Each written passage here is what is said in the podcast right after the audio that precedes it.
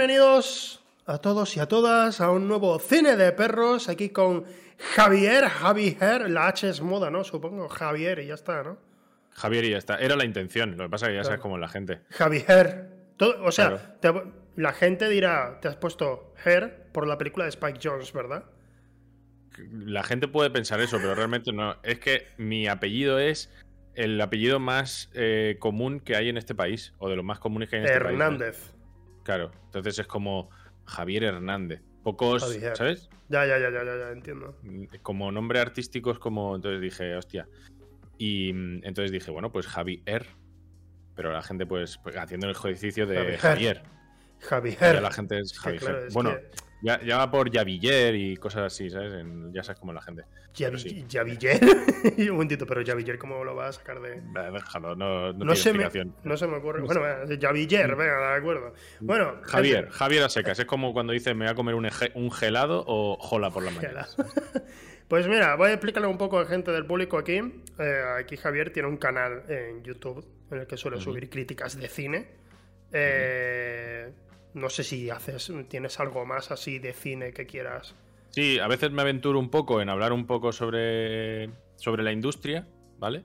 Eh, vídeos un poco más elaborados sobre ciertos temas que en ese momento me interese hablar, pero ahora mismo llevo bastante tiempo sin que haya nada que me suscite la necesidad de tener que hablar de algo, así que ahora mismo es solo críticas y bueno, y un programa que hay todos los domingos que se llama Birras y Cine. Eh, está, es, muy bueno, el de la última semana, de esta semana pasada. Oye, Fue tengo que decir, muchísima gente, más de la que me flipé, me dijo, tienes que invitar más a ese tío. Yo, tú sabes que yo te he encantado, sí, sí. sí, Donde sea, yo si es para charlar de cine, yo me meto en el sitio que sea, no tengo ningún tipo de problema, la verdad. Pero, Pero bueno, me, hizo, me hizo mucha ilusión que dos o tres personas, además de círculos diferentes, me dijesen, oye, me lo pasé muy bien, el Cequio se tienes que invitarlo más. Y yo, hostia, pues si él quiere, cuando él quiera. encantado. Eh, bueno, pues eh, tiene el programa este que, se, que lo emitís en YouTube. A veces lo emites tú y otras veces lo emite Mireda. lo sí, lo emitimos tanto Mireda como yo, o sea, lo, lo codirigimos entre los dos. Em, y un fin de semana es, un domingo es en mi canal, otro domingo es en su canal, ¿vale? Cada, pues eso, vamos repartiendo. Para compartir las ganancias, ¿no? De, de- efectivamente. Yo, yo cuando veo que un Birras y Cine gana mucha pasta, pues yo lo que le hago es le compro entradas de cine de películas que sé que él no quiere pagar. Como, es verdad, es verdad, si veis el Birras y Cine de la semana pasada, estabais hablando de ver Venom 2 y tú está dijiste, oye, oye, escúchame, que te pago la entrada y tienes que verla. Y el joder, macho, es que... Efectivamente. Pues la, entrada, la entrada de Venom 2 de Mireda está pagado con el Birras y Cine de Dune. está, muy, está muy bien pensado, la verdad. Sí. Eh, bueno, pero lo que hemos venido hoy aquí es a hablar de Christopher Nolan. No, no ha salido, por último, hemos visto que está rodando, bueno, está en preproducción, que yo sepa, eh, Oppenheimer. Eh, sí, porque de hecho han dicho que la va a protagonizar este, este hombre que siempre sale en todas sus películas. Eh, ¿Cómo se llama, tío? El de, el de- el- de- el de la boina, tío. lo, lo- lo resumo así, ¿sabes? El de la boina. El de la boina, tío. El de. El de Peaky Blinders. ¡Ah! Dios, sí. eh, ¿Cómo se Hostia. llama? Se me ha ido- el nombre. Sí, sí, el actor este. Estoy buscándolo. Va, búscalo, por favor. Cillian Eh, Murphy, tío. Cillian Murphy. Vale. Soy- Mira, eh, esto, hay un día que me generaste un pequeño traumita, Oh. tengo que decirlo. Vamos a. Y ¿Por qué? es porque yo soy malísimo para los nombres. Y en un Birras y Cine que viniste dije un nombre mal y empezaste a reírte. ¡Ja, ja, ja! Lo has dicho en broma, ¿no? Y yo. Claro. Pero luego en el fondo pensé, hijo de puta, me has pillado. ¿Cuál, ¿Qué nombre era, tío? No, no me- te estoy diciendo que soy malísimo para los nombres, como para acordarme del nombre. A lo mejor Me ese se te quedó clavado porque dijiste, me han humillado en público, me han humillado. Sé que, era una actriz y estaba nominada al Oscar. No sé más, porque te acuerdas que estuvimos hablando sobre la nominación. Meryl, Stripper, a lo mejor estabas diciendo. Eh, bueno, pues se ha hablado últimamente de eso, de no les ha hablado de eso, pero especialmente ha sido porque esta semana, eh, para S2VTV precisamente, hice un vídeo hablando de Nolan y en general pues la gente estuvo de acuerdo más o menos en el mensaje, hubo algunos que no. Bueno, eh, luego comentamos un poco sobre eso. Pero me ha apetecido, he dicho, bueno, nunca he analizado la carrera entera de Christopher Nolan, ni menos aquí con un amigo. Así que, bueno, vamos, vamos a empezar. Mira, voy a ir en orden cronológico, ¿vale? Mira, Following, ¿tú lo has visto? Eh, empecé a verla, pero la versión que vi estaba mal. No, no la he visto. Yo tampoco. Eh, empecé a verla, pero la versión que yo vi estaba. tenía el audio mm, mal sincronizado y me da tantísima rabia eso que dije, ya la veré. Ya está. No la he visto. No la he visto. Es que yo tampoco, yo, no la he visto. Bueno, pues venga, pasamos a la siguiente. Eh, a partir de ahora sí he visto todas. Memento. Eh, joder, Memento. qué buena es, tío. Pues a mí me encanta, tío. A mí me encanta Memento. Yo tengo que decir que la primera vez que vi Memento dije. ¿Qué es esto? ¿Sabes? Yo creo que la mayoría de la gente que la vio por primera vez dijo. ¿Qué es esto? Película inaccesible casi, es muy difícil. O sea, me refiero como espectador, ¿eh? Sí, sí, sí. Que es, que es muy inaccesible, eh, no está pensada para el gran público ni muchísimo menos. Y, y mm, tío, a veces pienso, ojalá Memento no hubiese triunfado tanto para que Nolan nos hubiese dado más cine de ese tipo. ¿Qué, nos, nos, podría haber aportado por esa vía, ¿no? En un what if de, Nolan no triunfando con Memento. Pero, pero bueno, agradecido estoy también de lo que pasó. Por un lado, por un lado, estoy de acuerdo. Por el otro, al fin y al cabo, sí que ha seguido dando sus propias ideas porque no. O sea, no es como que alguien le haya puesto una pistola en la cabeza y le haya dicho, no, ve por este otro lado, ¿no? Eh, porque sencillamente, si hubiera seguido el camino de Memento, Christopher Nolan se habría quedado en un director que conoceríamos tú, yo y el programa este no lo habríamos hecho. Probablemente. Ahí no hablaríamos tanto de Nolan. Y en vez de tener 12 películas, pues tendría 4 o 5. 4 o 5, presupuesto de 20, 30 millones como mucho, y a lo mejor habría estado dirigiendo algún episodio de alguna serie por último. Seguro, eso para vivir. Dirigir algún episodio para vivir y 20, 30 millones me parece hasta mucho. 5 eh, millones como mucho, ¿sabes? Y porque soy el director de Memento. A ver, ¿qué, presupuesto tuvo Memento? Ve, ve, hablando y lo miro. Pues de memoria, o sea, muy poquísimo. Muy poco. 9 millones. O, sea, es que fue Memento, ¿no? 9 millones. Y recaudó mundialmente 40. Una barbaridad, sí, en comparación. Está, bien, está bien, está bien. Mm. Eh, allí en Estados Unidos, 25. Está bien, mm. ¿para qué quejarse? Esa fue, la, esa fue la peli que lo puso en el panorama. Sí. Y, y Warner dijo: hay que hacer algo con este tío. A ver, a, ver, a ver si este tío realmente es tan bueno. Entonces le dan, le dan esa peli que es un remake de, una película sueca, creo que es sueca o danesa. Sí. Que es Insomnia. Y, y yo, tío, en comparación de lo que mucha gente dice con Insomnia, a mí me flipó Insomnia, tío. ¿Sí? A mí me gustó mucho.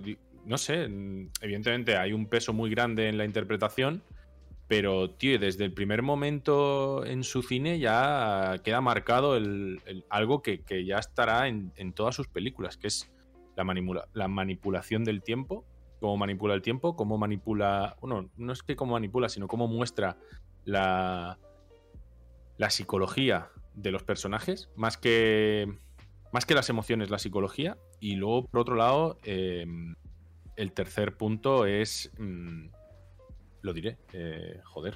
Vamos, venga. Vamos, dale, dale, dale, dale, Vamos, a, vamos, a, quedarnos con esos dos puntos y luego ya el, tercero ya irá saliendo. No, a ver, volviendo antes, antes de saltar enseguida Insomnio, mm.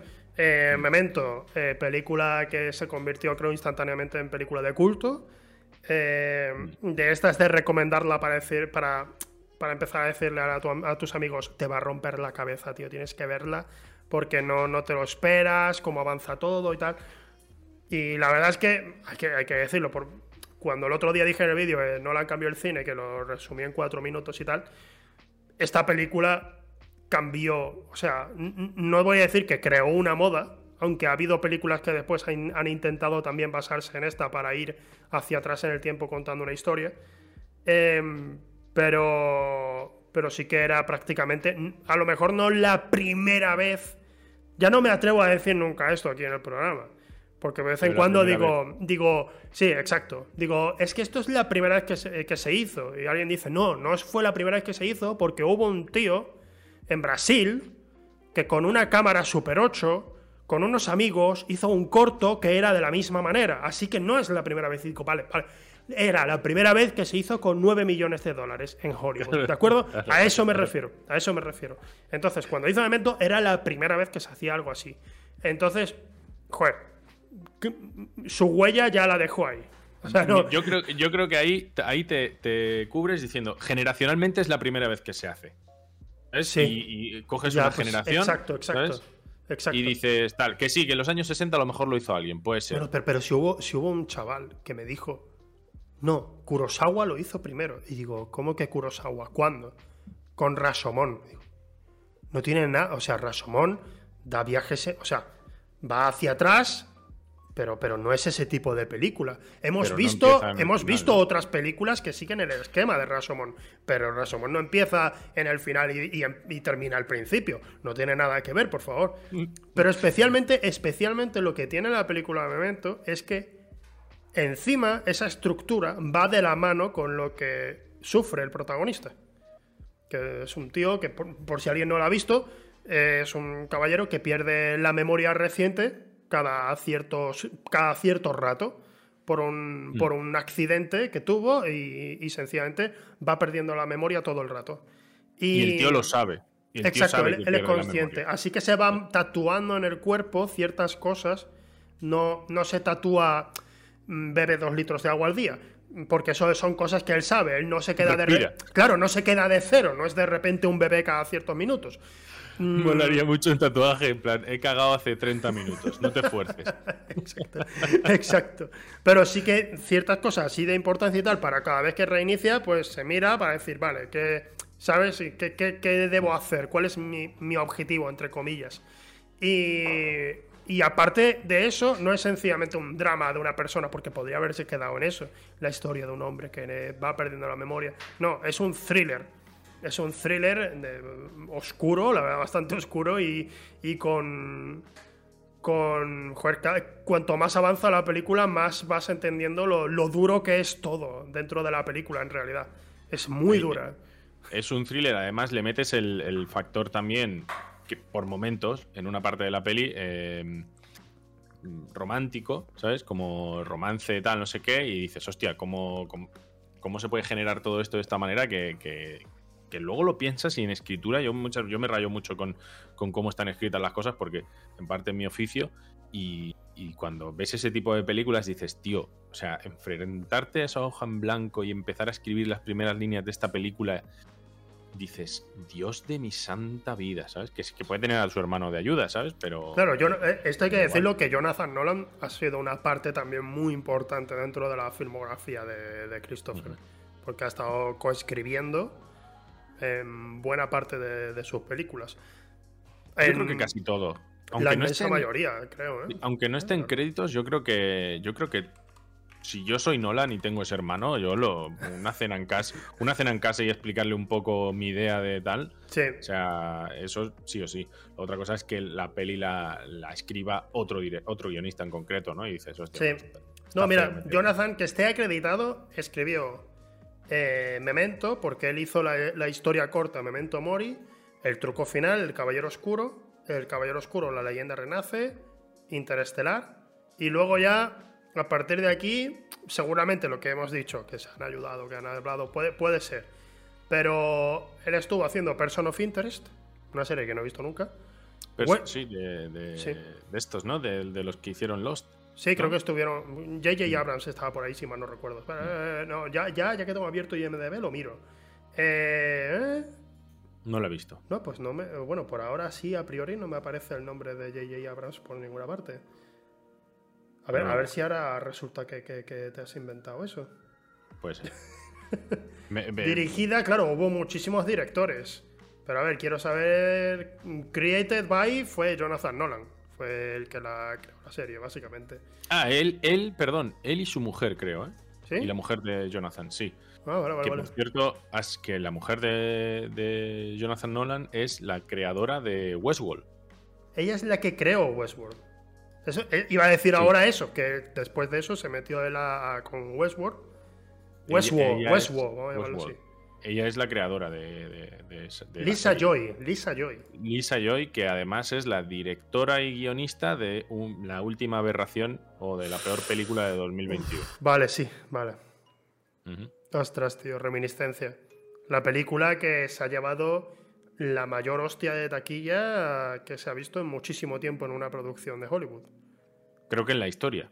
Eh, Pero No no, sé si vamos en a la- decirlo. no sé si en la historia, no sé si en la historia, pero o sea, de la En década, de la, de, las- de la década, incluyendo la anterior década, sí.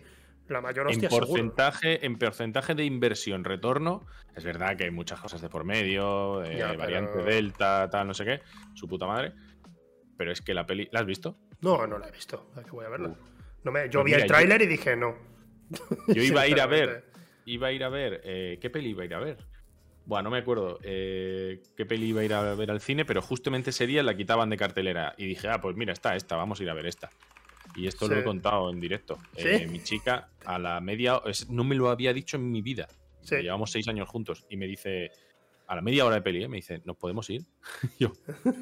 De hecho, yo la, yo la miré, yo la miré para decirle, ¿nos vamos? Y justo me, me devuelve la mirada y me dice, ¿nos podemos ir? Y yo, hostia, justo te iba a decir lo mismo, pero no sé si. Qué lástima, no qué lástima cuando una película sale tan mal, tío, cuando, Mm. cuando además la propia productora la ha dejado morir, ¿eh? Porque en Reminiscencia mucha gente estará diciendo quiénes son, quién, de quién es esa película. La protagoniza Hugh Jackman. Mm. Es algo, la- y- es algo que también decía en el vídeo. Esto de los actores estrella, cada vez eh, que sigue existiendo, pero no es tanta garantía. Está Hugh Jackman ahí, que ha sido López, ¿no? Y que mucha gente lo ha conocido por eso y tal.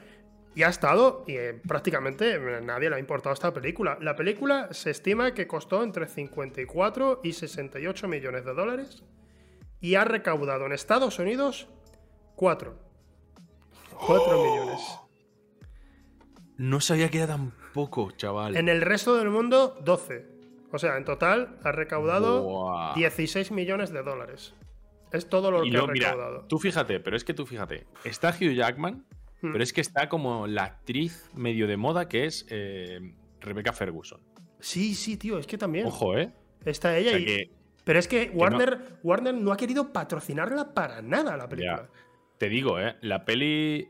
Yo creo que esta peli con los años la gente va a sacar cosas positivas de ella porque realmente Puede la tiene. ser, Tiene- puede tiene ser, ideas, sí. tiene ideas cojonudas. De verdad que eh, cuando vi la peli dije, ¿cómo puede ser que tenen- teniendo un producto tan que está tan guapo, el universo, cómo se crea todo, tal, qué es lo que pasa en él, tal, no sé qué, Sí. me cuentes, me cuentes esta mierda de historia. O sea, de verdad. Último, da- último dato para que volvamos Sí. con Nolan. Si volvemos, Eh, sí. La película se estrenó en 3.265 cines de Estados Unidos en su primer fin de semana y recaudó 1.900.000 dólares. Es, es, una, es un tortazo enorme, porque si lo Es- pones en tantos cines, 3.000 cines es una locura. ¿eh? es, es- un gran estreno. Es que si, si haces el cálculo de 3.000 cines a un millón y lo que haya tal. que- Recaudó, eh, significa que recaudó en cada cine durante ese fin de semana 597 dólares. Esos son 100 espectadores. Menos de 100 espectadores por cine. O sea, ni una sala, no llenaron ni una sala. ¿Qué hacemos? ¿Qué hacemos? Es, que barbaridad. es, una- es un tortazo enorme. Yo creo Bueno, que ni a, ni, sí. ni- ni- ni a cosa hecha Warner Bros. consigue eso. Ni a propósito. vale, bueno, y aparte, volviendo a Jonathan Nolan, está, es- está él haciendo ahora Fallout, una serie de Fallout del, del juego. Que hay mucha curiosidad respecto a ello. Y ahora volviendo a Christopher, que bueno, que van a ir de la mano por lo que hemos dicho con Jonathan Nolan por su trabajo y tal. Cuando hicieron Memento, es verdad que se basó en la historia corta que hizo su hermano Jonathan. Y para Insomnio ya esto aquí fue por su parte. Es lo que tú dices, que Warner dijo, hey, nos gusta, nos ha gustado tu rollo, vamos a darte el thriller este sueco, ¿no? es una película, es una película que la vi hace tiempo y quizás tendré que revisitarla para, para ver si, si me perdí algo. Por mi parte fue como, ha sido curioso que tengan que trabajar dos detectives en una zona donde siempre es de día. Que, que tiene que ser agobiante, ¿no? Es de. Claro, sí, era- no, no eran dos detectives los protagonistas, o era solo uno. Era solo uno. Es, Es Al Pacino. Al Pacino es Pero no- el- él no iba con alguien, ¿no? Estoy yo perdido. Eh, sí, estaré iba perdido. con alguien. Sí, sí, iba, iba con un. Iba con su compañero. Pues eso, eran dos detectives, pero vamos, que el prota es Al Vale. Pacino, sí, eso sí es verdad. Vale, vale, vale. es, vale, el que vale, lleva, es el que lleva el peso de la trama y, y era Robin, Robin Williams, era el. O estoy yo- Robin Williams es el antagonista, sí. Vale, vale, vale. Eh, Pues, yo te- mm, la has visto, ¿no? La vi, pero.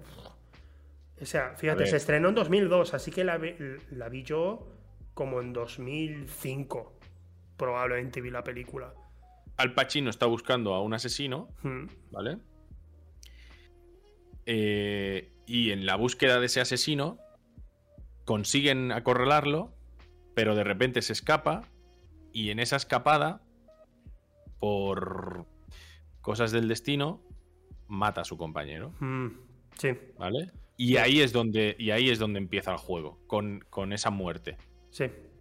Porque el compañero, no voy a contar más para la gente que no haya visto, pues ya está. Lo voy a Vaya dejar, spoiler, tío. Las arruinas. la No, gente. no, de hecho, de hecho, el- Qué vergüenza.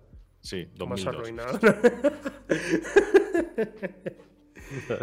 Que me diga ahora alguien, ah, cabrón, quería verla justo este fin de semana, me ha arruinado la vida, me da la mierda, ya, hijo de puta. Pues mira, lo siento mucho, has tenido tiempo. Haber estudiado. Seguimos. Pues nada, que yo Insomnio es lo que te digo. Tendré a lo mejor que volver a verla. En su momento fue como un. La vi y ni siquiera sabía quién era el director. Era. Claro, Un a mí eso, claro, a mí eso me hace mucho. O sea, yo creo que eso a mí me hizo mucho porque yo, tú fíjate, vi el truco final sin saber quién era el director, ¿vale? O sea, es, mi primer contacto con, con Nolan es el truco final. Eh, estuve como unos días, yo recuerdo en el piso donde estábamos con mis compañeros de piso, dando la chapa en plan de, hostia, qué guapa ha estado la peli esta, no sé qué, cuánto, esto y lo otro. Y un colega me dice, eh, porque además es que Memento es muy, es muy peli de, ver en colegas de universidad o, ¿sabes? Como ver en- con, con colegas y tal, ¿no? Y me dice, eh, pues he pillado una por ahí de- del tío este de hace mucho tiempo. Y entonces vimos Memento. Pero ese fue el primer contacto que tuve, el truco final. Luego eh, llegó Batman Begins. Luego llegó. Eh, ¿Qué vino después? Eh, Después de Batman no, Begins. Perdón, El perdón, truco perdón, final. perdón. Después de Batman Begins, el truco final, claro, claro. No, no. Yo vi el truco final y no había visto Batman Begins. Ah, vale, después vale, del vale, truco final, ahora sí, después del truco final, veo.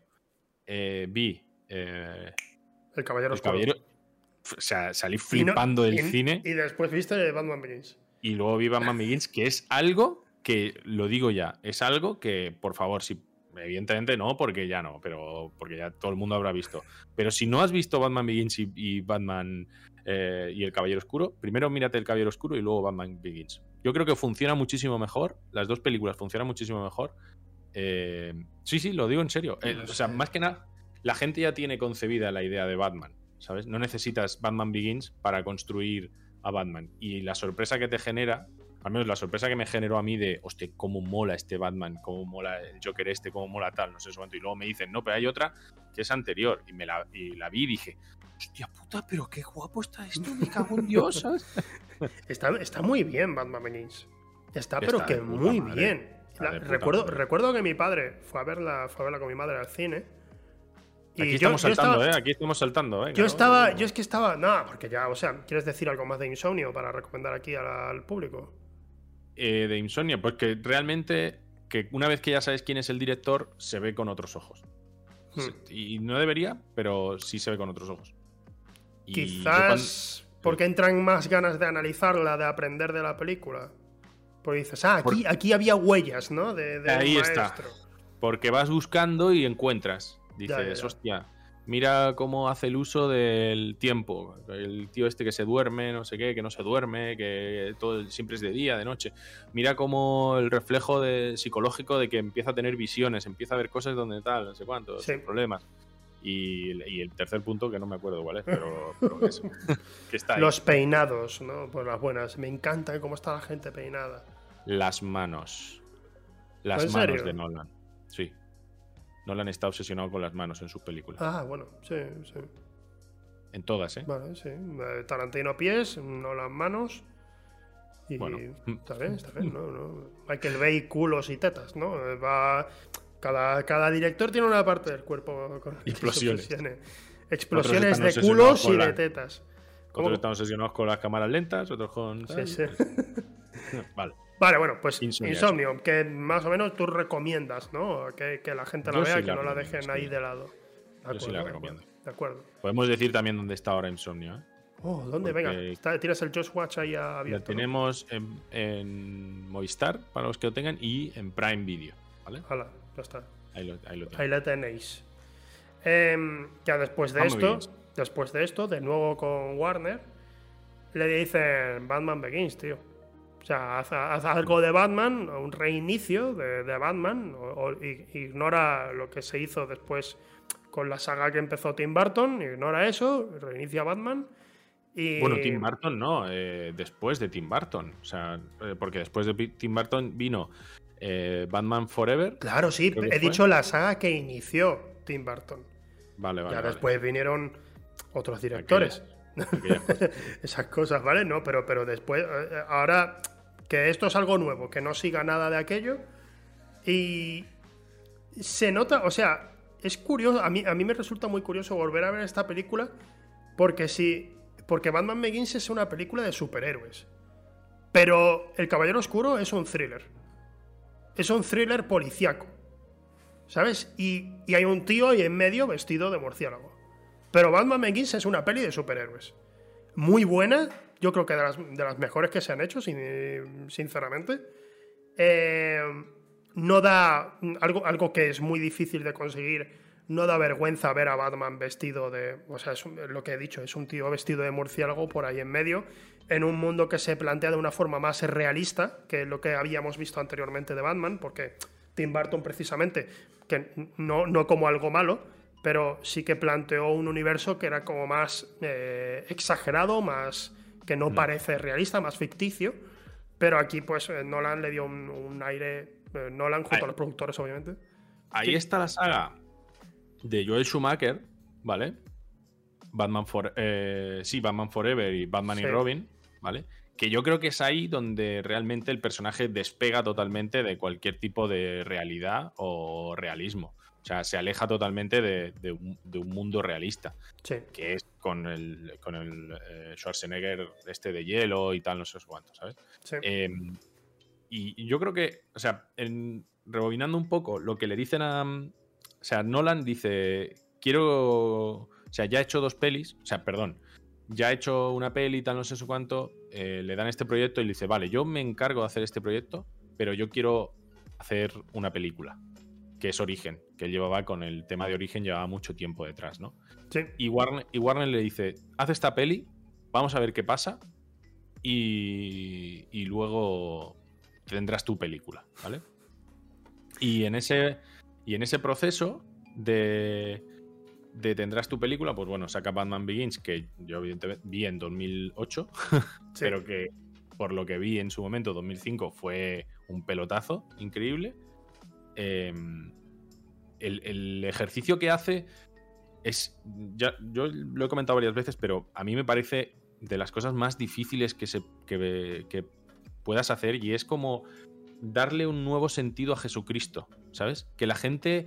Tú imagínate construir. Sí, o sea. Mm, Vale, Lo vale. digo te, dejo, te dejo. No, no te iba Vale. a, a- a cortar. Iba, ha sido sencillamente un. un- Batman- aquí ha salido una interrogante enorme, en plan. ¿Cómo? Claro. Batman, por ejemplo, es un personaje que, que ya es reconocido por todo el mundo. Sí. ¿Sabes? Todo el mundo tiene, tiene un Batman en la cabeza. Y hay Batmans y Batmans, ¿no? Mm. Eh, con James Bond pasa lo mismo. Con- pero con Jesucristo pasa igual. O sea, son personajes que todos ten- tú piensas en Jesucristo y no piensas en un tío con el, pelo corto y barbita, o, sea, y, barba de tres días y cachas. No, piensas en un tío así con una sábana puesta, una cuerda, eh, la barba y el pelo largo, ¿sabes? En eso piensas. Entonces yo creo que cuando coge Nolan y dice, vale, voy a coger este personaje y lo voy a hacer mío. Eso, o sea, que consiga hacer eso y que cale como calo en el público, o sea, me parece de una dificultad y de un mérito que dices, hostia puta, tío. Encima de todo, cómo lo deconstruye, que hace una cosa que es separar rotundamente a, a, Bruce Wayne y a, y a Batman en sí, ¿no? Sí. Yo creo que en ese sentido, creo que, aterrizarlo y llevarlo al punto más humano y, y, profundizar en sus dramas, etcétera, etcétera, y no tanto en lo que. O sea, siempre se ve como desde un punto más humano el personaje. Yo creo que eso se ha desarrollado y se ha explorado en, mucho en el cómic, pero en la gran pantalla no se había traído, ¿no? Y hacer ese ejercicio, y que es lo más importante, y que cale, y que ahora cuando la gente piense en Batman, mayormente piense en ese Batman, ¿sabes? Pues luego ya viene el Batman de Affleck, tal, no sé, cuánto, esto y lo otro, ¿no? Pero, sí, sí, sí.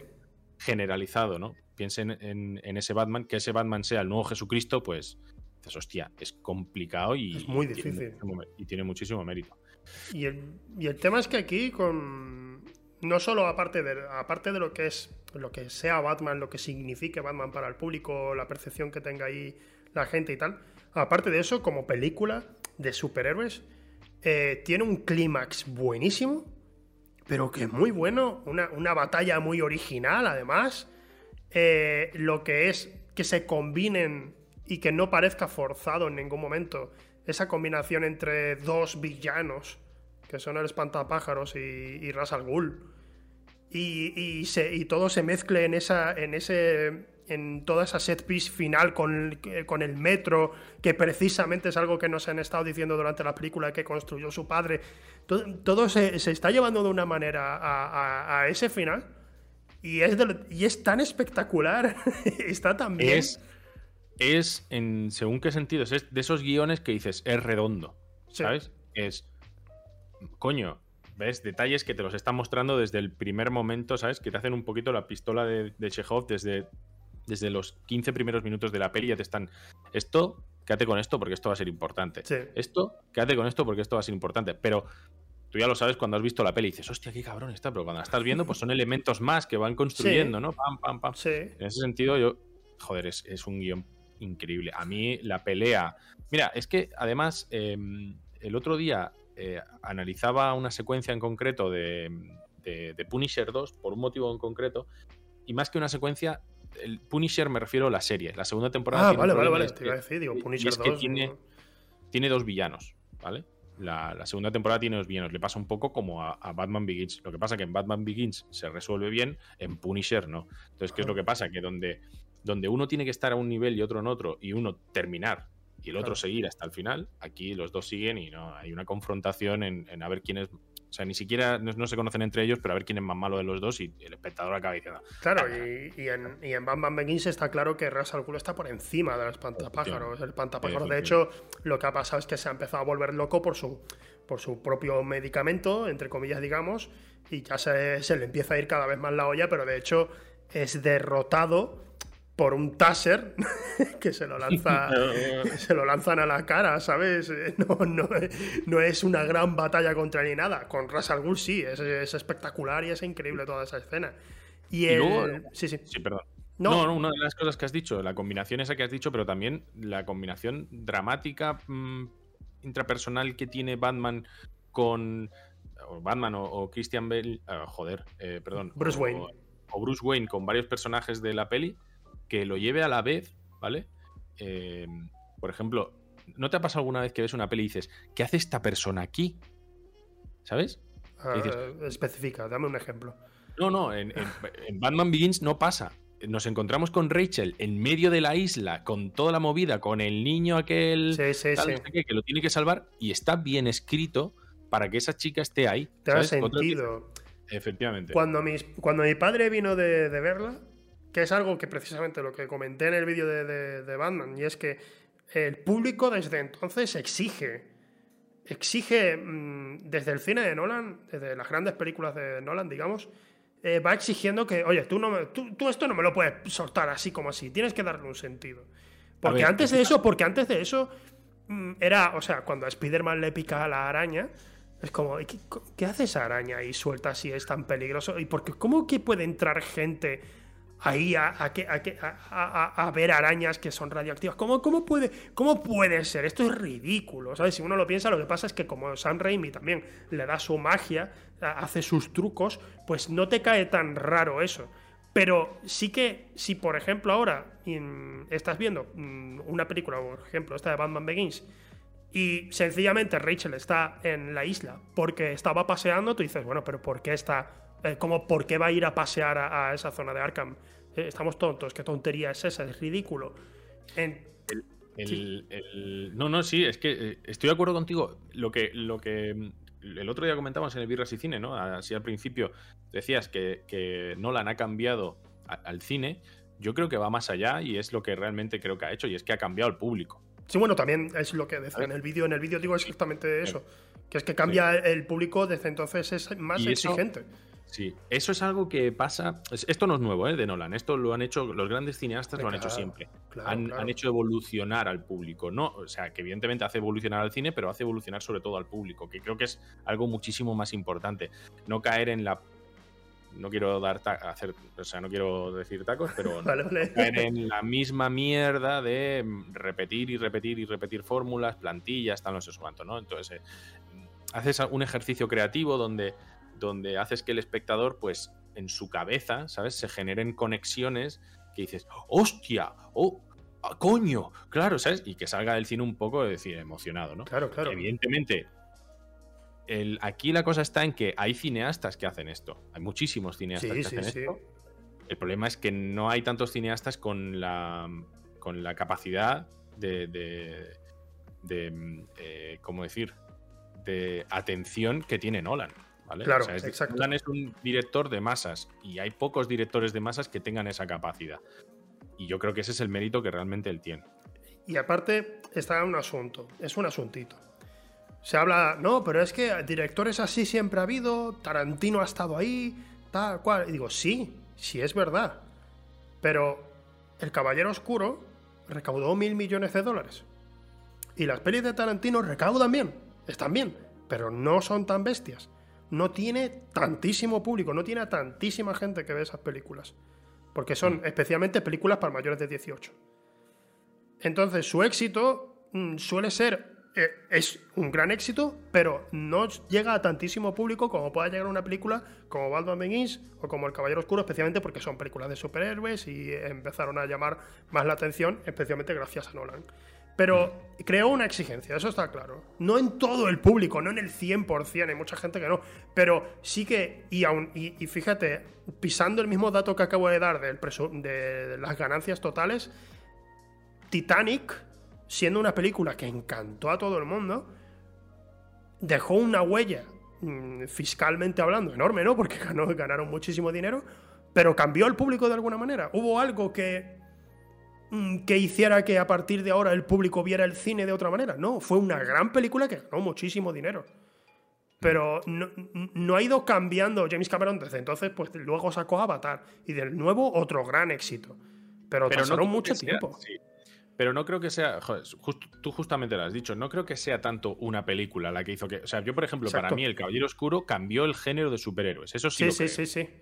Y, sobre todo, más, más que cambiar el género de superhéroes como, oh Dios, vino y cambió. No. O sea, cambió la forma de hacer cine de superhéroes. Exacto. Es decir, los demás se dieron cuenta de que el experimento que había hecho Warner con este tío había funcionado, que bajar a los personajes a estatus terrenales donde tenían problemas eh, humanos y realistas, pues le daba muchísimo más. Hoy en día era lo que demanda la gente, lo que demandaba la gente. Pero, pero, esto, o sea, este cambio que ha sido gradual, que es lo que tú dices, porque no ha sido en el Caballero Oscuro y ahí fue todo, no. Fue porque después llegó Origen, después Interestelar y yo creo que a partir de ahí ya fue, ya, ya estaba todo planteado, todas esas bases.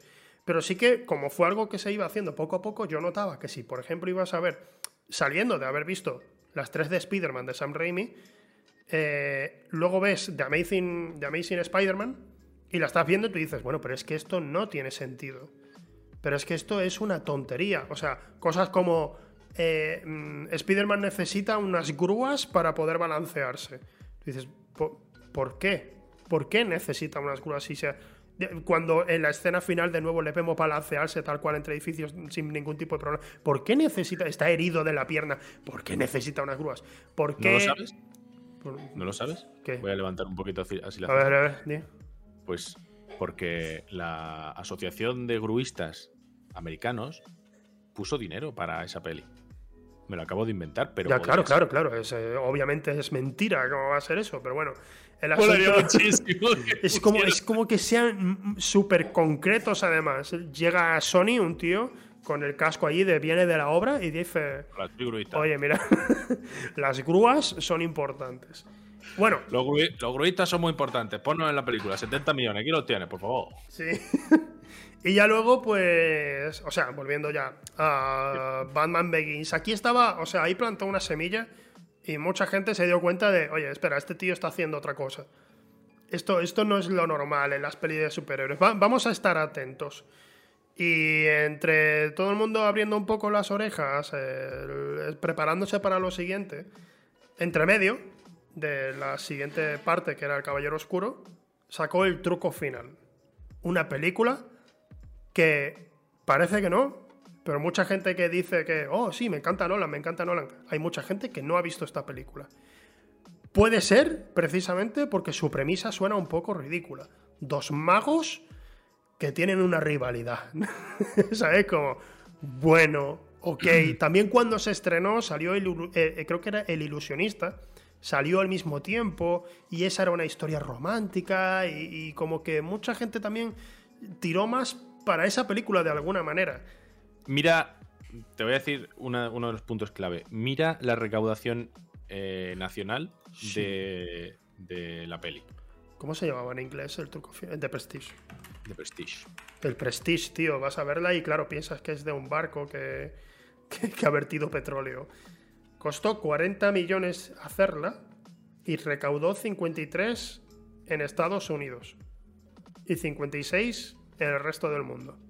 O sea, unas cifras de, bueno, hemos salido del paso, hemos pagado bien y hemos pagado la promoción. La Esta es una peli, esta es una peli que, que- que Nolan, o sea, también tenía ahí, ¿eh? que, que él en parte quería hacer, es de una novela. Bueno, en parte quería hacer, no. Eh, los Como, derechos. como, los como dato, como dato, el ilusionista costó 16 millones, o sea, costó bastante menos, y recaudó 12 millones menos eh, eh, en general, internacionalmente. Pero, vamos, que salió rentable también. Aquí con esta peli hay. eh, saber cómo decirlo. Aquí hay alguien que tiene los derechos de. Es que no sé si es Warner, ¿eh? pero aquí hay alguien que tiene los derechos de la novela, porque este, este- esta película está basada en una novela. Sí, de Christopher Price, estoy viendo aquí que se llama el, el escritor. Y, mm, y yo creo que le dicen a. Que le dicen a Nolan, para tener tu peli. ¿Sabes? Para seguir teniendo tu peli, hay que hacer esta también. Y claro. ¿Sabes? Aquí lo bueno, aquí lo bueno es que sí es 100% guion de Nolan Brothers. Sí, de los dos. Son de los dos eh, y se nota. Sí. se nota, porque a mí esta peli me fascinó. O sea, Yo me creo que esta es la primera película totalmente del estilo de Nolan. Sí. Esta es O sea, la primera. Teniendo memento, ¿eh? Ya, ya, sí, pero me refiero, ya está, ya nos metemos de lleno en fotografía En- oscura, En en- que conocemos. en sí. rayarnos, o sea, sí, teníamos memento con el tema de la estructura, pero aquí también ya los personajes empiezan a ser más filósofos, empiezan, empiezan a hablar todo el mundo de una forma muy interesante, todos los personajes. Que eso es algo que a veces incluso yo mismo me he quejado, he dicho, ah, pero esto no es realista.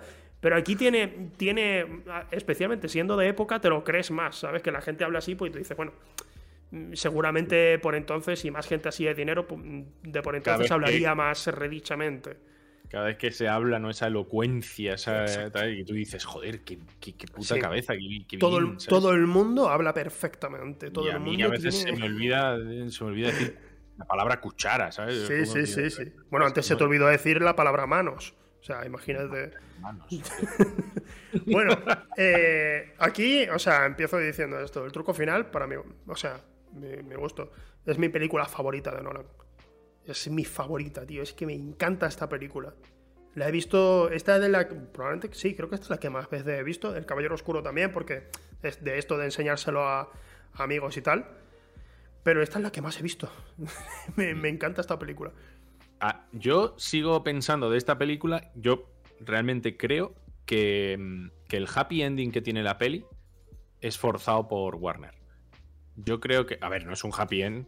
Porque Es no. una- no es un happy ending. No, pero me refiero. eh, pero, pero, pero lo cierra. No hagamos, no ¿sabes? hagamos spoiler, no hagamos spoiler, intentemos No hacer a- spoiler porque esta Sí, película, precisamente, como mucha gente no Sí. la ha visto, Poca gente, sí. eh, es un final muy amargo, ¿eh?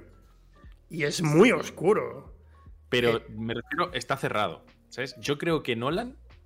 mm, no lo sé, esto me estoy aquí tirando el triple.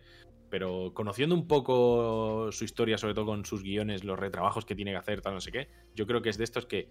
¡Pum! y a negro. ¿Sabes? En vez de pum a negro y un pequeño traveling por. ¿Sabes? Lo que hay en la parte de abajo de. Ya, sí. ¿Sabes? Sí, te entiendo. Pues Yo, mm, sinceramente, pensaba eso.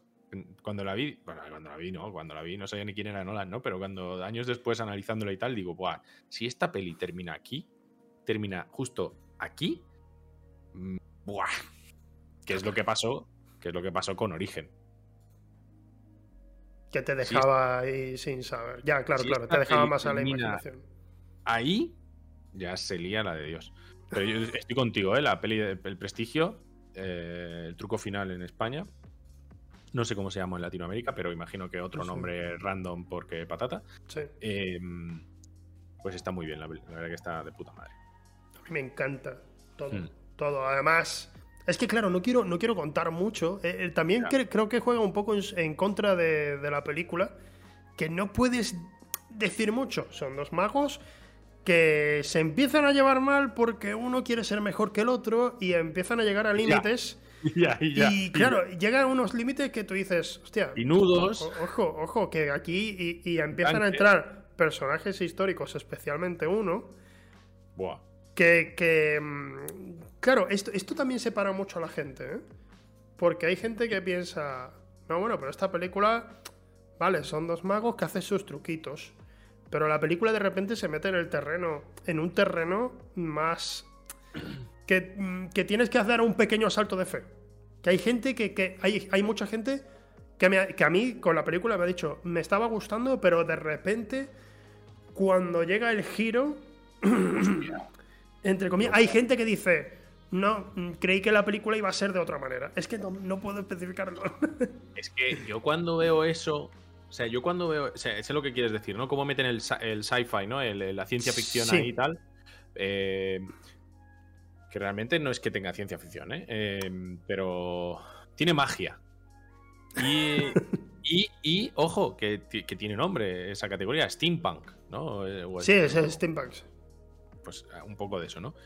Yo cuando veo esa secuencia en el bosque, o sea, me eché las manos a la cabeza y dije, ay, ay, ay, ay, ay, ay, ay, ay, ay, ay, ay, ay. Ay, ay, me lo estaba echando a la cabeza porque era, ay, ay, ay, que me lo lleva diciendo desde el principio de la Sí. peli, ¿sabes? Y fue cuando... Desde, mi- desde el mismísimo principio de la película te están diciendo Sí. cómo va a funcionar todo. No, no digamos, venga, ya está. Ya está, ya está, sí, ya está. venga, venga, recomiendo con todas, o sea, con todas mis fuerzas recomiendo esta película. Me están Mm. entrando ganas de verla, básicamente.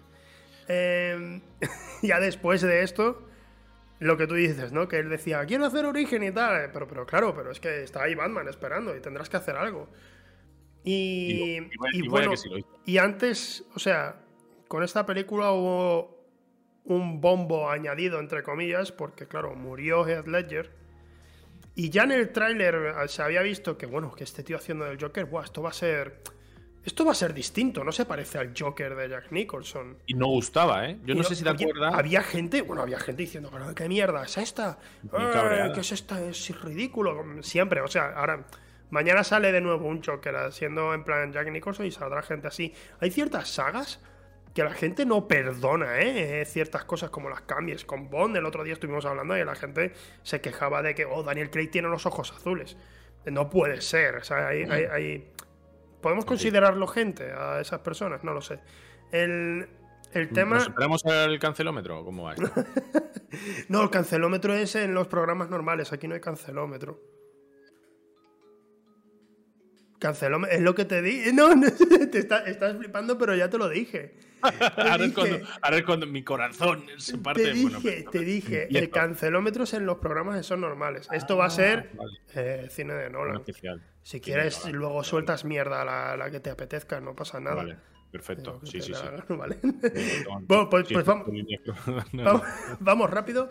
Eh, el Caballero Oscuro se estrena y con que lo que he dicho, ¿no? Que aparte de que había gente que había visto que esta película iba a ser distinta, y el boca oído de Batman Begins, especialmente ya cuando salió en DVD y tal, empezó a llegar a más gente y cada vez más gente empezó a, ver que esa película pues realmente era una película superhéroes distinta, solo por el hecho de que quería ser un poco realista.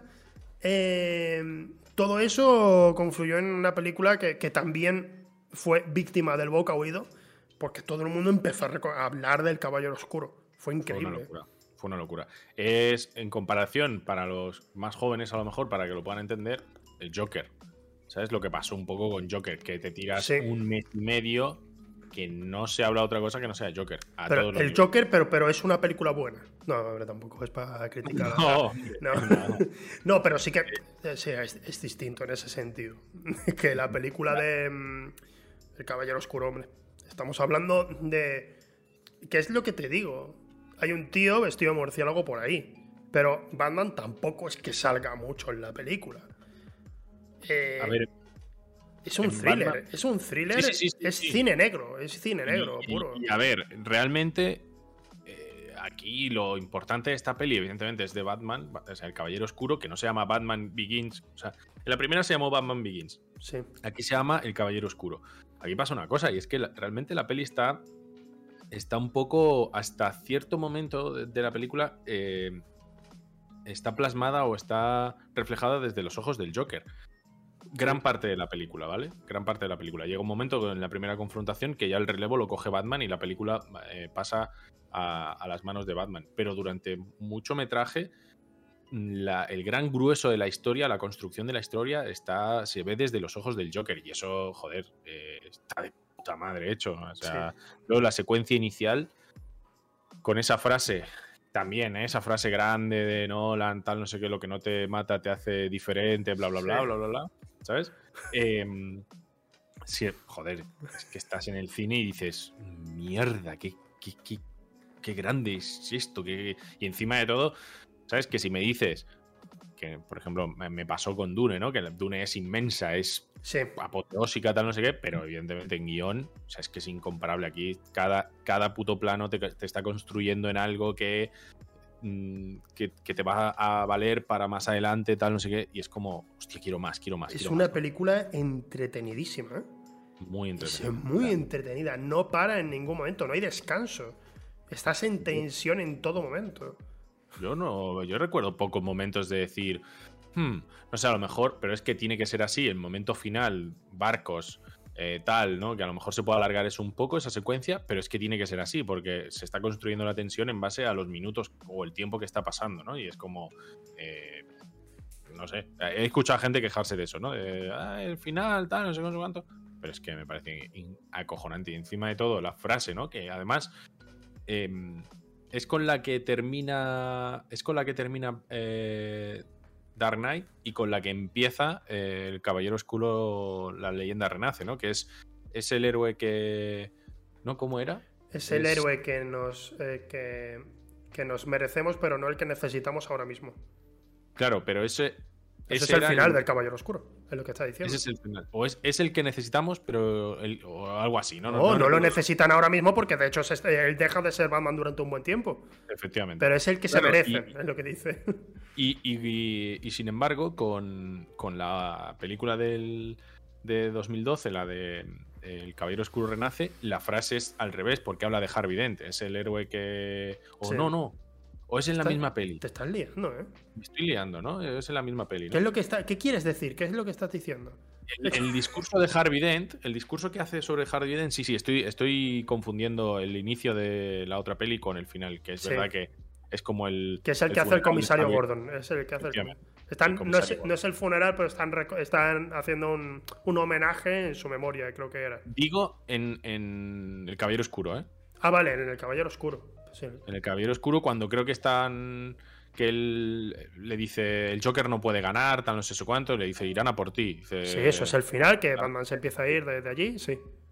Eso, no hay funeral, no hay funeral. El Ah, funeral es el. En, en el otro sitio. Vale, Pues vale. ya está. Está que. mm, Nada. Pelicularda. Pelicularda. Sí. Sigo es, diciendo- es buenísima. Yo sigo y, diciendo que. y además, curiosamente, dentro. Nolan, Nolan tiene algo. No, no recuerdo quién lo habló por Twitter. eh, suele hacer todo muy sobrio. No, no- no hay virguerías visuales generalmente ni en ninguna escena. No tenemos una escena de gente andando que mole. ¿Sabes? No tenemos nada de eso. Es todo muy sobrio para que cuando pasa algo tocho te, te impresione mucho más. Y en, el- en esta película especialmente ocurre en la persecución que hay con, con el Batmóvil, con los camiones ahí para, para salvar a Harvey Dent y todo eso, que es increíble, en el que Batman mata a varias personas, por cierto. Y. sí, los mata, los, los mata, los mata. Y. Y es, o sea, y te introduce también de repente el. el- la Batmoto. Y no, no te saca nada. Es como, ah, hostia, tiene sentido. La Batmoto va metida en el. Batmóvil, tío. Qué A mí, guapo. eh, el momento ese que hace la moto así en la pared, ¡pum, chum, chum, chum, chum! ¿sabes? Y da la vuelta. Dije, hostia, ¿sabes? O que, una- o que la rueda delantera rueda sobre su mismo eje y te lo enseñan como si fuera algo como. Ah, sí, la moto hace eso. Es un plano de 5 segundos, no, de menos, de 3 o 4 segundos y dices. La moto, recuerdo viéndola en el cine con mi padre y dije, la moto acaba de. acaba de hacer algo que no es natural. Y rotado, sí, es que, es que da igual, es que es otra cosa. Es Ba- Ba- Batman. O sea, Es, acabas o sea, de ver a un camión. Acabas de ver un camión hacer un invertido ¿sabes? Sí. en, el, en, el, en el aire, ¿sabes? Y te, eh, pero la rueda esa. A mí me hace mucha gracia, tío. A mí me hace mucha gracia, ahora que has dicho, pero mata, no sé, no sé cuánto. Me hace mucha gracia la gente que es incapaz de. De- de- evidentemente, ¿sabes? Como que se pone furiosa. No, pero Batman aquí ha matado y él supuestamente no mataba. ¡Ah! ¡Ah! ¿Sabes? Es como en plan de. ¿De verdad? Ve, acércate. O sea, a no ser que tus padres estén muertos, si es así, lo siento muchísimo, pero si no es así, acércate, por favor, y dile que te den un abrazo Hostia. y que, y que te toquen así el pelo, Vale, ¿sabes? Vale, y que te acuerdo. digan, tú díselo, dile, papá, me, papá, mamá, ¿me queréis? Que seguro que te van a decir que sí, aunque sea mentira, te van a decir que sí, Hostia, porque evidentemente lo necesitas. qué bonito. Porque es que yo... No, pero sí, bueno, vaya. Qué bonito.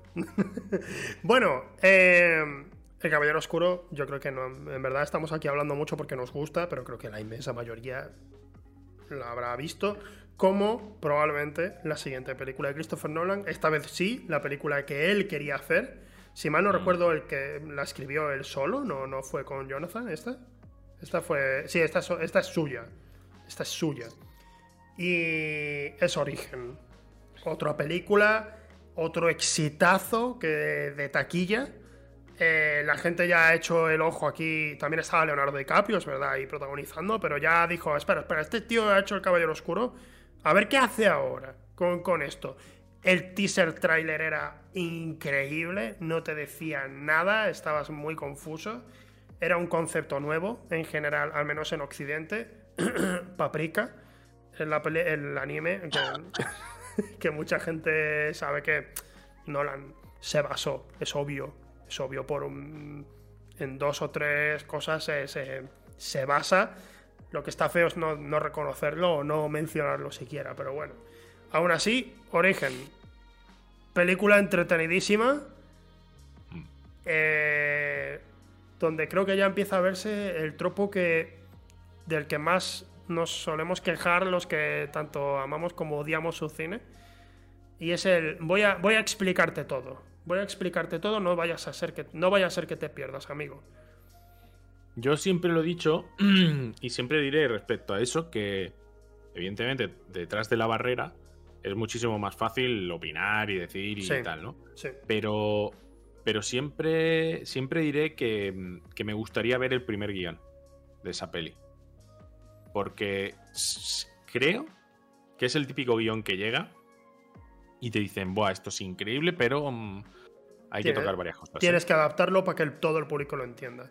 Porque esto tiene potencial de ser algo que sea una moda, de que llegue a todo el mundo. Y si esto no lo entiende todo el mundo, pues, pues. Si ya pasó, si ya pasó cuando salió Matrix, que la gente estaba, pero no he entendido nada, no sé qué. Todo, toda la, la gente que no había tocado un ordenador en su vida, solo eso no lo, no lo entendía. Un programa informático, ¿qué es eso? Estaba, estaba muy confuso.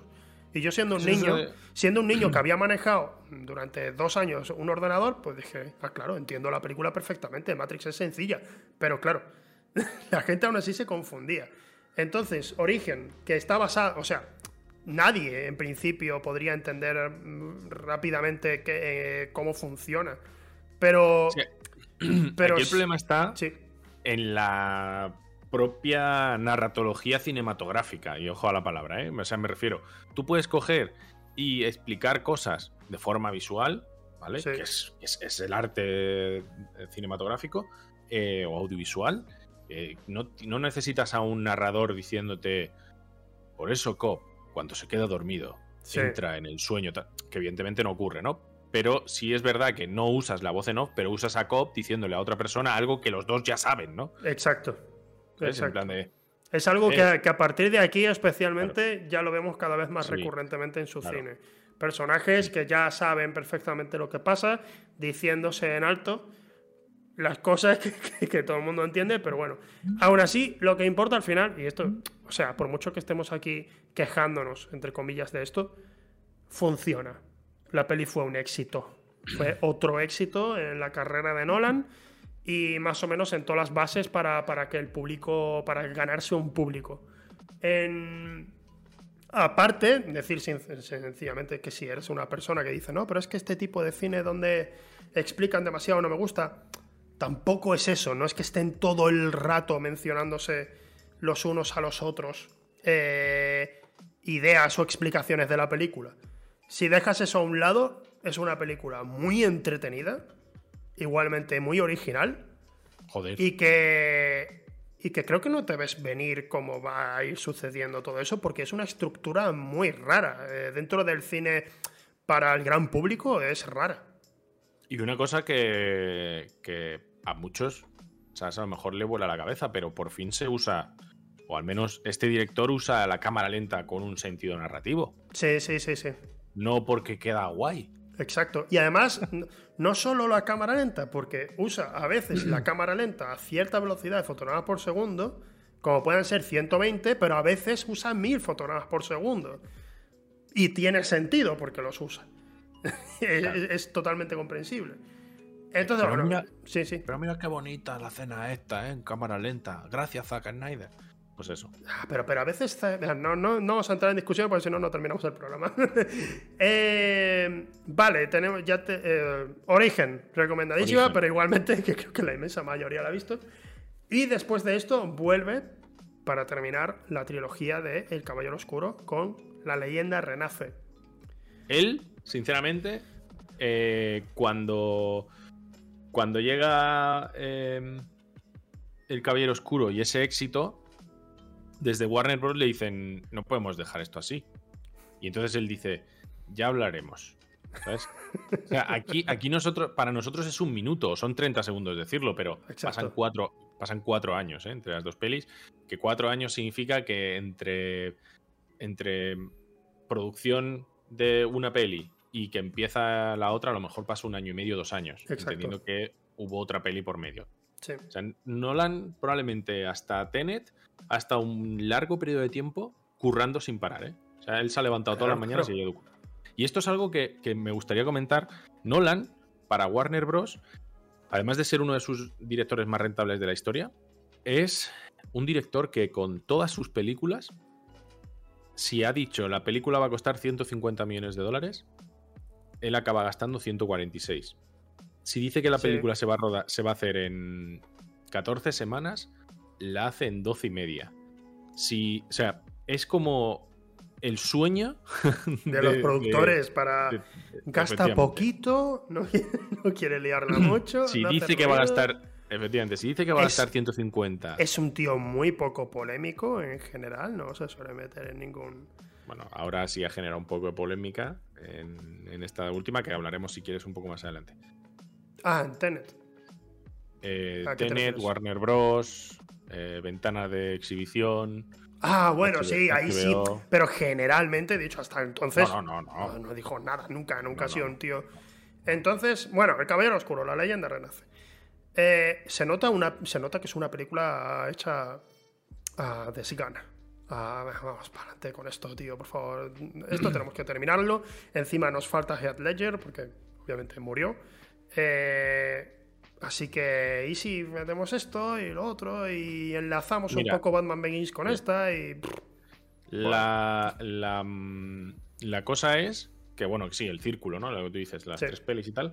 Eh, o sea, esa película se hizo con las mismas ganas que la actriz esta, la que hace de hija de Ras Al Ghul, se muere. Marion Cotillard, sí, sí, sí. Sí, Marion Cotillard. Esa escena, esa escena, creo que lo comenté en un vídeo o algo, y es que digo, eso tiene que ser que sería un ensayo o algo y lo pusieron en el montaje final el, el editor porque le dio la gana.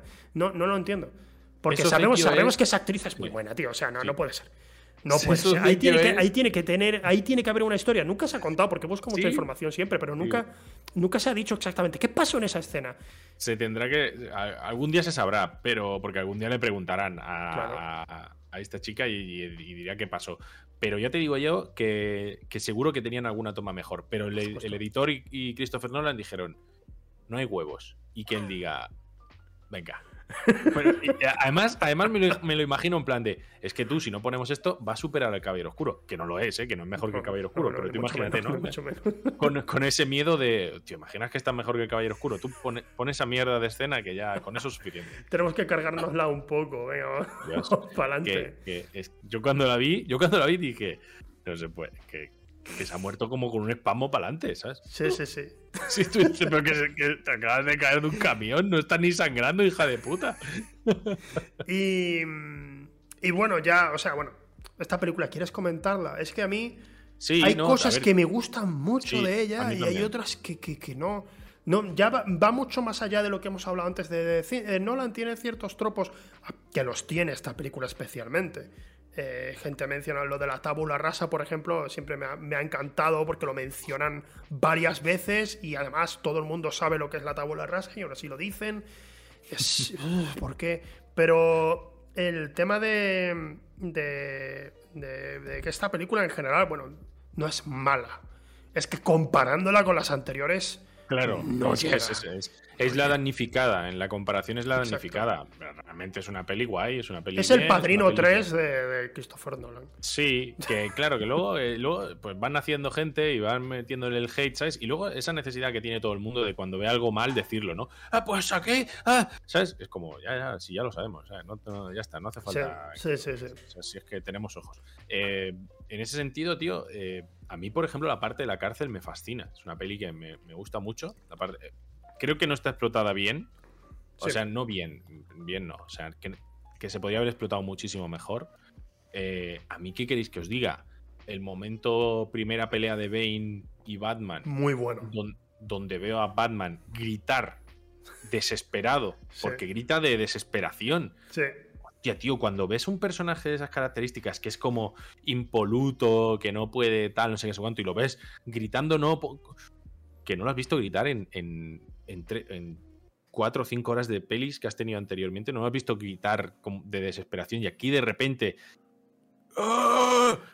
Yo, eso, esa mierda a mí, yo dije, joder, me flipa. Es verdad que luego, pues eso, ¿no? Que de repente, yo qué sé, pues cosas. Cosas Ya, que tampoco vamos ya. a ponernos a contar, sí. Next. Bueno, eh, después del Caballero Oscuro, la leyenda renace, escribió la historia de El Hombre de Acero.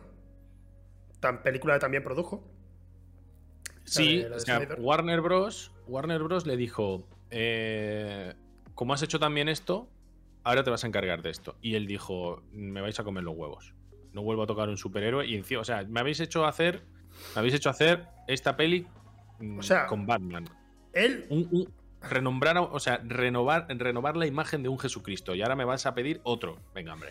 él poner pasta, de todas formas, estuvo poniendo pasta en esa especialmente y luego estuve productor ejecutivo en, en, como- como- en Batman contra Superman Sí, y en la Liga de la Justicia. También estuve productor pero a ver, ejecutivo. sí.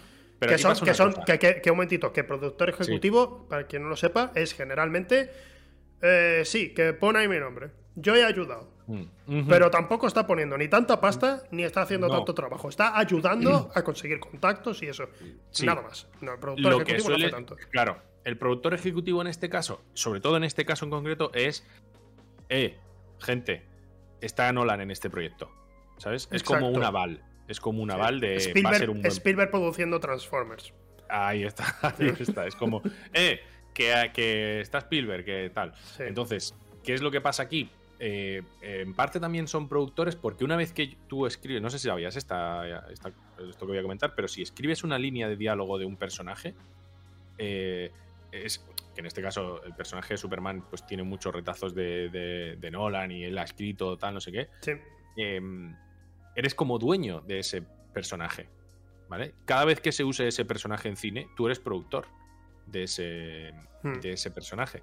Y, y entonces eres productor de esa película. Porque sale un personaje que tú has escrito o que tú le has aportado algo a ese Claro, personaje. claro, claro. Y él, como escribió la historia del hombre de acero, entonces, Efectivamente. pues, pues ahí Historia está de. Claro. Entonces, Y. no, esto es, esto es un recordatorio porque El hombre de acero, siendo una película que generalmente la gente se. Porque es. Creo que es prácticamente la única película de Zack Snyder sin, sin slow motion. No hay, no hay prácticamente escenas de acción, al menos, ni una tiene slow motion. Ahí no hay. Recuerda, recuerda, no hay, no hay, no hay. Eh, En Batman contra Superman, creo que. No, espera, en Batman contra Superman. un coche cuando. Batman vs Superman, cuando el, cuando el Batmóvil. ¡Pum! Se cruza Ah, con va a ver. Superman. va- no, pero ese momento está guapísimo. O sea, es normal. Sí, eso- eso- es eso que está increíble. guapísimo. Eso, eso es no, no lo, que, dejarlo. lo que estoy viendo Pero de la cámara acción. lenta no. Pero en la No. Liga de la Justicia ya sí, ya de ahí vuelve a su Ya, estilo. Pero, pero en esta película, que generalmente se dice mucho, ah, Zack Snyder, el hombre de acero, ¿cómo lo has cagado? Mm, Zack Snyder no escribió esa historia. No, no hizo Pero nada de eso, pero bueno. Tampoco es eso. Eh, Eh, sí, ¿Qué te pasa? Oh, te, te- te molestan, te molestan. Alguien ha entrado. Chan, chan. ¿Quieres que si pause? ¿Quieres que pause? Venga, No, no, pausa. no, no, no, no, no, No, no, no, no, vale, vale, vale, vale, sigue el programa, venga, seguimos, seguimos, seguimos. Pasa, pasa. ¿Quién va a pasar, Dios mío? Dice que ahora dice, no, no, no, eh, me parece bien, es una mujer libre y ella puede hacer lo que le dé la gana cuando quiera. ¿Qué? Entonces pausa o no, tío. No, no pauses. No, Vale, sigue, sigue. eh, después de esto, vuelve a ponerse. Nolan dice: Espera, no, yo, yo, yo, yo tengo que hacer mi 2001. Yo tengo que ir más allá, tengo que llegar. eh, tengo, tengo una idea, tengo una idea muy científica, muy eh, scientifically accurate, eh, y hace Interstellar. Eh, está bien, a mí me gusta, a mí me, a mí me, me gusta, me gusta. Me- A ver. Lo, lo mismo, o sea, no de la misma manera, porque veo además que es una película que tiene muchas más, eh, muchas más miras, creo yo, mucha, mucha Mucho más, ambición, accesible. mucha más ambición. Me refiero que El Caballero Oscuro, la leyenda renace viniendo de antes. Pero igualmente hay cosas que me gustan mucho de la película y hay otras que no tanto o que me dan igual. Entonces, es, es una batalla em, que tengo ahí en medio porque hay, hay gente que le encanta, bueno, pero que le encanta a niveles de decir la mejor película de la historia que, vamos, lo mejor que he visto en mi vida. Y hay otros que dicen, pues no es para tanto, es una mierda. Y yo estoy en medio y digo, a mí, a mí me, me gusta, es una peli muy entretenida y, y está guay. Pero no tengo tampoco muchas ganas de volver a verla. A mí me flipa eh, unos 155 minutos. Pero me flipa.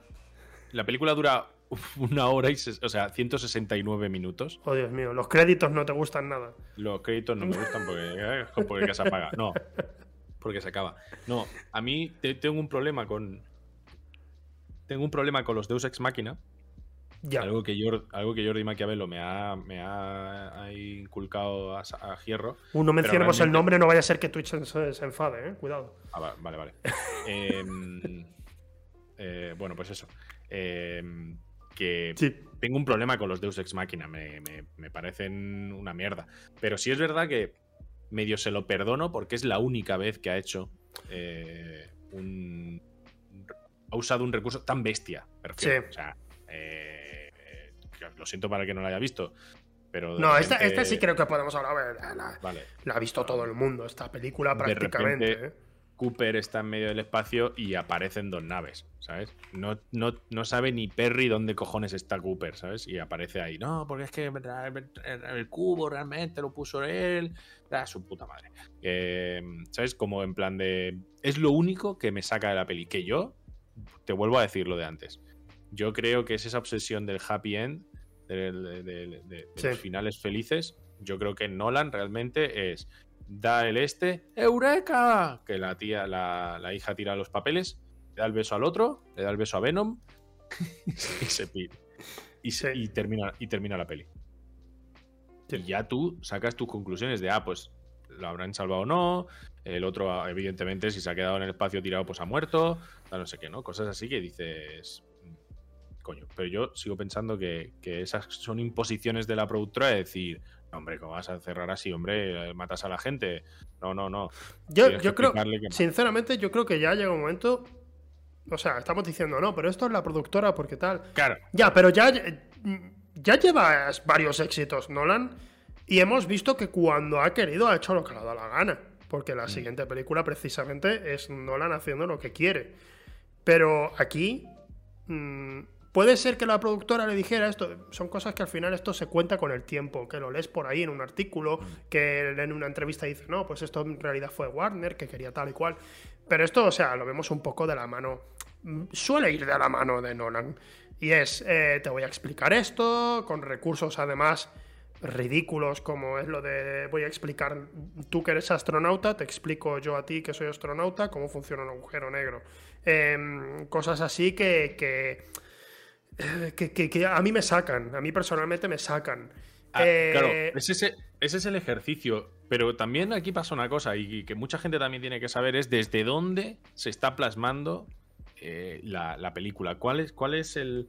Em, ¿Cuál es la perspectiva desde donde estamos viendo la película? Porque si, evidentemente, que un, que un astronauta le diga a otro astronauta eh, cómo es que pasa en el espacio, pues tú dices, hombre, no me jodas, me estás hablando a mí que no soy astronauta, perfecto. Pero, Pero que haya cosas. Yo, ese tipo de cosas, digo, tío. Mm, o sea, no me parecen tan. tan que, que, realmente sí lo son. Pero que no me parecen tan, tan, tan lamentables porque dentro de lo que cabe, ¿sabes? Son detalles que cuando estás dentro de la peli. No, hombre, dura, dura un poco. Dura un poco dentro de la película. El tema es que cuando cuando ya lleva varias seguidas haciendo estas cositas, mm, ya las pillado ya, ya me doy cuenta, ¿sabes? Entonces yo, o sea, no son cosas que cuando yo termino de ver Interestelar, digo, me ha gustado, me ha gustado, está, está muy guay, está muy guay. Y, es, y de camino a casa voy pensando en la película y digo, hmm, hmm. esa conversación del amor era un poco estúpida. Y voy, y, voy, y, voy pensando en la película porque sin duda, indudablemente vas a pensar en la película porque es, es algo muy tocho. Es algo muy ambicioso, es muy grande. A mí el, ejercicio ese que se hace de em, cada día que estemos, o cada minuto que estemos aquí, van a pasar no sé cuántos años, ¿no? Y que se abre la nave y que de repente el, tío es viejo. Está muy guapo. Son cositas. A mí el. Pero igualmente, eh, cosas como, como esa, o sea, ese momento, cuando abre y está ahora el compañero ahora es mucho mayor, a mí me, me deja una sensación de bueno, pero no lo notas en cómo es el personaje. ¿Sabes? Está zumbado, ¿no? Que lleva como 15 años. Claro, él está como. Hey, hola chicos, os echo de menos. No, pero, pero es como no, pero, pero, pero él va a mantener su integridad porque es bueno. ¿Vale? Entonces él, no, no, va a volverse. No, estoy diciendo que ahora lleguen ellos y los viole o algo, no, no estoy diciendo eso. Estoy diciendo que, yo creo que alguien así, que ha estado tantos años solo, mm, no estaría como, bueno, sí, vamos al siguiente planeta. Estaría, Oye, estaría zumbado. sí, no hemos comentado, no hemos comentado. Esto es una realidad. Nolan tiene un problema con sus, con sus personajes secundarios, ¿eh? Sí. O sea, no sabes. a ver, joder, es que no me gusta a mí decir que un tío no sabe hacer una cosa, pero es verdad que sus personajes secundarios están escritos como muy. Pues eso, Llevo, llevo, aquí 60 años solo y no tengo ningún traumita. ¿Sabes lo digo? Encerrar una puta nave y no tengo ningún trauma. Y yo me tiré, no sé, tres meses aquí encerrado por, por la puta pandemia. Que mínimo que lleguen y digan, ahora soy, ahora me gusta pintar con heces. O sea, yo que sé, cualquier cosa, ¿no? Eh, una rareza de. Es que ahora eh, me ha dado por dejarme las uñas largas. Cualquier, y, tiene unas uñas larguísimas. Yo que sé, cualquier cosa así que tú digas, este hombre se le ha ido a la chota como es normal. Está en el espacio solo durante muchísimo tiempo, tío. O sea, se va a volver loco. Pero ¿qué pasa con, e, pasa con este personaje y con otros muchos de Nolan? ¿eh? Esto que este, le estamos comiendo los huevos a Nolan, pero realmente eso. Em, next. vale, ya, bueno, Interestelar. De, hecho, lo que tiene Dunkerque, que es su siguiente película, que es una película más con un presupuesto entre comillas más ajustado, que no, gasta tanta pasta, entonces pues le dejan ir más a su rollo. Lo que tiene es un. Es que, es, que es, es un poco como una. Es muy arriesgada. Es una recopilación de personajes secundarios suyos, porque ninguno tiene personalidad prácticamente. Son. Eh, es algo, es algo distinto. Generalmente, mm. por ejemplo, mucha gente suele comparar Dunkerque con 1917, porque son películas de guerra que, que salieron con ciertos años de diferencia y dijeron, vamos a compararlas. Eh, a mí Dunkerque me gusta mucho. Siendo, fíjate, teniendo esto que acabo de decir, no, hay una conexión emocional prácticamente. Yo sencillamente digo, vale, un momentito, voy, voy a intentar conectarme emocionalmente con estas personas porque son seres humanos que no son, o sea, no, tienen nada en especial, es gente que quiere volver a su casa. Son soldados, generalmente los soldados no son, no son personas, eh, no son filósofos, no son personas muy locuaces, es gente que ha ido a la guerra a morir y ahora pues está intentando luchar para sobrevivir. Es una, eh, no es una película de guerra, no es una película bélica, es una película de supervivencia. De hecho, eh, sí. no, y que como película de supervivencia, como película en general, además tiene un montaje que me parece muy interesante. Sí, o sea, cinematográficamente, ¿eh? Cinematográficamente, dentro del, este. O sea, es una peli, para mí es la más rica de Nolan. De hecho, él en una entrevista dijo que esta película llevaba como 20 años queriéndola hacer.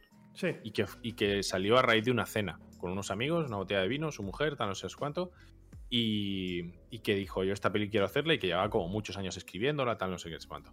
Eh, lo, para mí lo realmente llamativo de esta peli es que es épica siendo una derrota.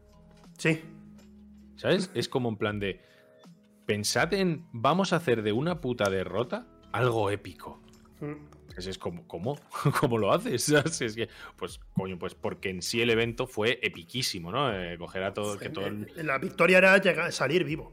Efectivamente. Que, es algo, que es algo que generalmente no se ha tratado en el cine bélico nunca.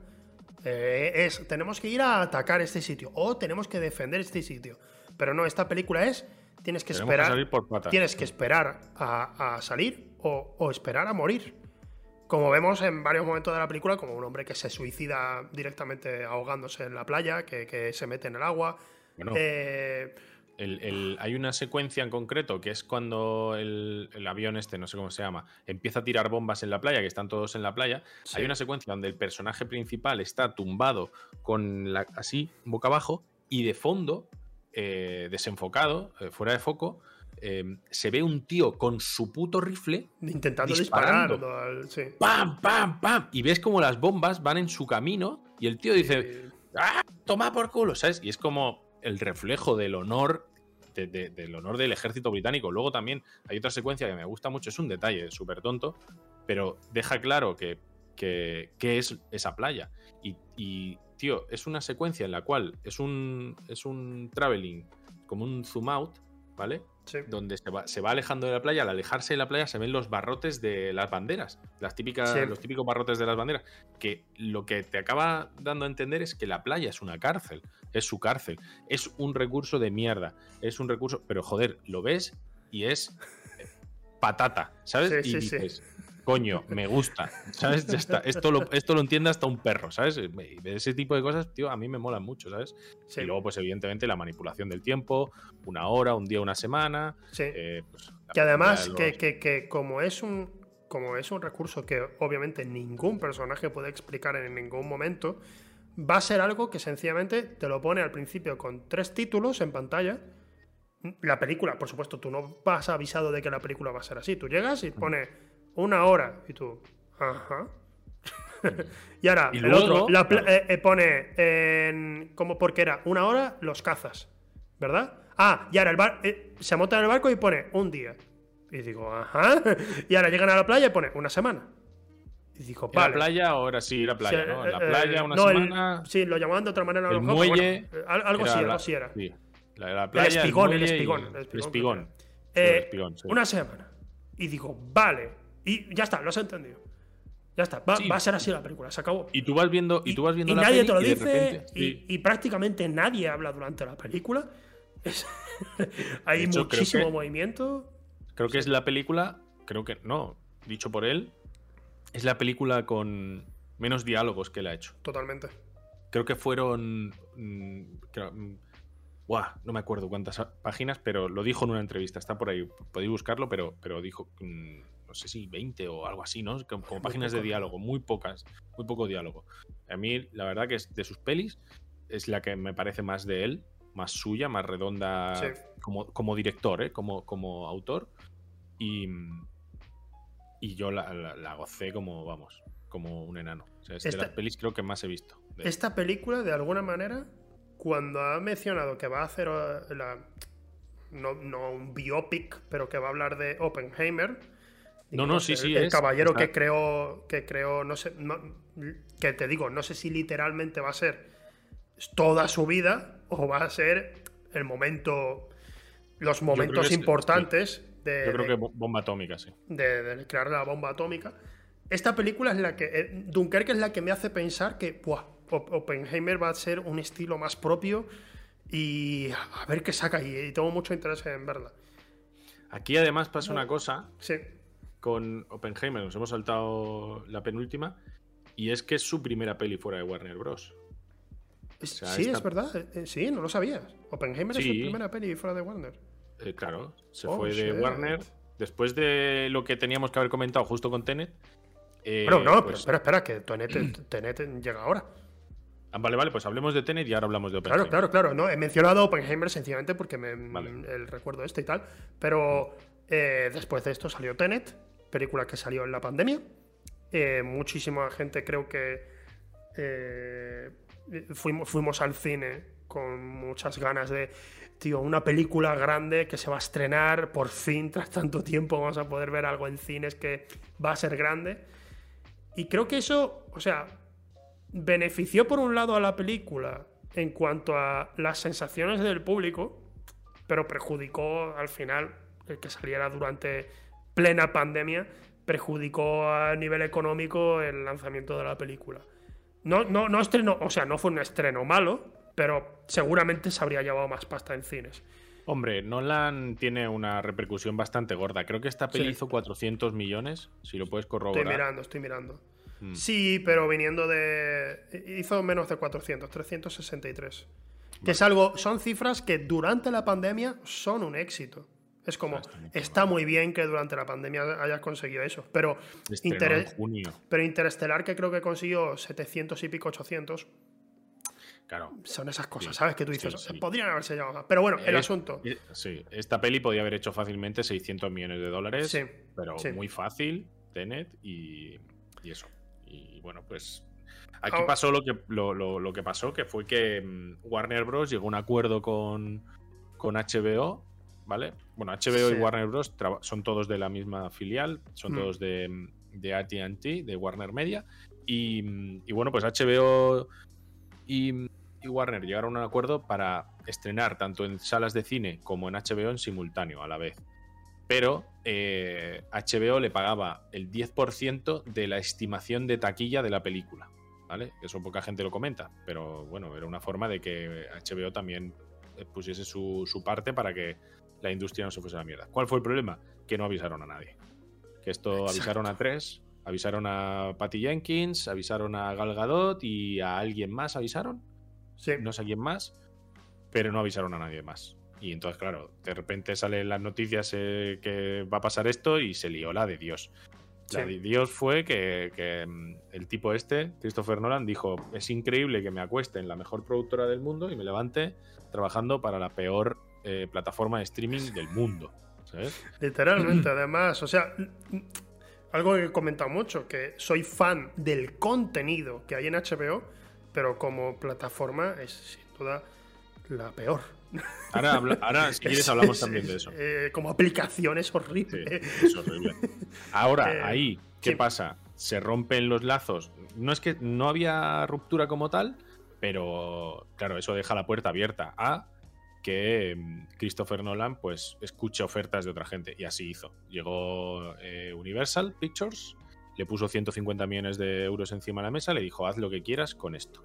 Y entonces él dijo, pues tengo una historia, que tal, que evidentemente es suya, que evidentemente no había planteado en Warner Bros., porque si la planteas en Warner Bros., pues ya pierde los derechos y es de Warner Bros. exacto. Entonces, en ese sentido, es una historia nueva, tal, una idea que él tenía hace muchos, muchos años, bla, bla, bla, bla, y pues la van a producir. Entonces, es la primera vez que nos vamos a encontrar a un Nolan sin ningún filtro. Sí, Un Nolan que nadie le va a decir, no, esto, no, mira a ver, es que tal. No, no. Sí. Encima de todo, es eh, Universal Pictures no trabaja con ninguna plataforma ahora mismo. No Exacto. tiene plataformas de, de retransmisión. Eh, por otro lado, lo que justo lo que decías de HBO es esto es esto la poca gente lo sabe, pero mm, el, el presidente de HBO, ¿vale? Déjame mi- mirarlo. John HBO, sí. Sí, John HBO. Y John Herbert, John Herbert, eh, Basile eh, Oppenheimer. Ya está, ese, ese- ese es Eh. el nombre completo. Sí. Richard Plepler. Plepel. Ple- ¿vale? Es Plepler. Plepler. Plepler. Joder. Plepler. Vale, vale, ¿vale? sí. En inglés, vete tú a saber cómo es. Perplejo, eh, Ricardo el Perplejo, sí. Efectivamente. Pues este tipo era el CEO de HBO y él tenía una máxima. Y es todo lo que entra en HBO, todo lo que entra en, H- en- en- en- por cable de HBO tiene que ser máxima calidad. Sí. Máxima calidad. Diseño de producción que sea tremendo, tiene que ser. Sí. Guiones, buenos guiones. No tener tanto, historias. no tener tanto, pero lo que salga que sea de una calidad increíble. Y entonces de repente llega el acuerdo entre HBO y Warner Bros. y deciden crear HBO Max. Y este tío dice, ahí os quedáis. Y Sí. se pira.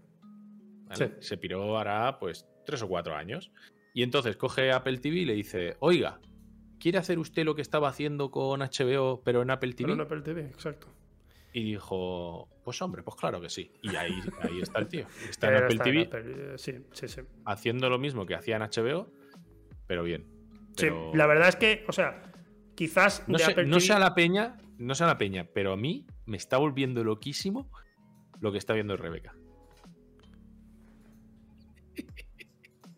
Binging with Babish, Binging with Babish eh, es un canal de YouTube que, que me, que me encanta. Es de un tío que cocina cosas que eh, generalmente son muy locas. En plan, una hamburguesa estupidísima que se dijo en una serie que estaba hecha de no sé qué mierda y tal. Pues él la hace, pero no la hace en plan, voy al día y compro esto. No, el tío se lleva días cocinando esa mierda. Es increíble, es increíble. Recomiendo mucho ese canal, en serio. Se lleva días para hacer algunas cosas. En plan, el pan tiene que estar 72 horas refrigerándose. Así que lo dejamos ahí y nos vamos. Y a esperar. Eh, eh, Como es increíble. el, eh. pi- el pilopi inglés, ¿no? Aparte de eso, tiene un sentido del humor muy fino y, el, y, eh, y estéticamente está todo muy cuidado. O sea, recomiendo mucho ese canal. Y es lo que está Vale. viendo ahora mismo. Vale, eh, volviendo un poco a Tenet. Está Rebeca ahora diciendo, ¿habláis de mí? ¿Habláis- ¿Por, por qué hablan ustedes de mí? Estaba hablando de lo del canal. El tema de... mm, lo- Tenet, Tenet, ya sí, volviendo un poco a lo que es Tenet, no a Tenet. lo que lo rodea, sino el producto en sí. ¿A ti qué te parece, Tenet? Yo eh, creo que es una buena peli. Eh, creo que es una peli bastante arriesgada, sobre, porque creo que con los años la gente la va a reconocer más. ¿Sabes? O sea, me da la sensación que es de estas pelis que con los años la gente. Esa es la típica peli infravalorada que luego dentro de 15 años encuentra su público y la gente dice: "Ah, Es que la gente no tiene puta idea, esto es un peliculón, tal, no sé qué, sé cuánto, putos boomers de mierda, tal, no sé qué. Y la realzarán como el, pues 2001 lo dice en el espacio, pero del sci-fi marcha atrás, marcha adelante, ¿sabes? No sé, tiene cosas muy interesantes que mm, yo para mí eh, creo que en esta película el mal desarrollo de los, de los personajes secundarios es determinante para poder empatizar con lo que se me está pero contando. Y, del principal, no hay desarrollo del personaje principal. Bueno, es que es un espía, ¿sabes? Es que Ya, sí, es un espía, pero no tenemos ni un mínimo de. Que es algo también que a veces le, le pasa un poco al- a los personajes en general. Que a veces son carismáticos porque parece que lo aporta el actor o algo pasa ahí. Pero si va con los. Si, si de Nolan depende, los personajes son. Son personas secas. Más bien. eh, aquí, aquí quien luce, creo yo, es Robert Pattinson. Eh, su personaje tiene un mínimo de, de carisma. Y aparte, Robert Pattinson es un buen actor. Y no sé, y atrae, ¿sabes? Atrae, atrae verlo ahí metido en el lío. Y. Y aparte, Sí, lo- en su final tiene un giro así muy interesante con su personaje. Pero. Pero en general es una película que no, no me llega a atrapar a mí, personalmente. No hay nada. Cu- Cuando la terminé me quedé un. Vale. Vale. ¿Y? No- no- Me, me- me causó indiferencia y es de lo peor que me puede pasar. Siendo una película que tiene un par de momentos que me gustan mucho, me dejó muy indiferente, tío. Digo, bueno, y Opino igual. no, no Opino tengo igual. ganas, no tengo ganas de. La, la volví a ver con Rebeca para que ella la viera. Yo la vi solo en el cine. Y, y ella estaba, estaba diciendo, jope, si es que no me interesa. Es que. Y, y creo que la clave, o sea, es, un- es un poco estúpido, quizás reducirlo todo a eso, pero Noah, que estuvo aquí invitada al programa hace ya, hace ya tiempo, lo que dijo fue: Tío, es gente que va atrás, que va para atrás, es gente rebobinada. No es para tanto, o sea, es. Sí, la idea está bien, pero que digan, eh, oye, pero que esto va a llevar a la destrucción del mundo. Es como. ¿Así? ¿Es a eso? Porque Origen, Origen, siendo algo que era tan grande, ¿sabes? Porque era una película muy grande y tal, tienes que mover un poco la mano por delante de la pantalla, de, de la cámara, y desaparecen esas mierdas, ¿ves? No sé por qué lo ves en ella hace eso a veces. Eh, ya está, ya está. Eh, Origen siendo una película que sí, que es espionaje con el tema de empresas y tal, pero tenemos algo que es que queremos que Cobb vuelva a estar con sus hijos.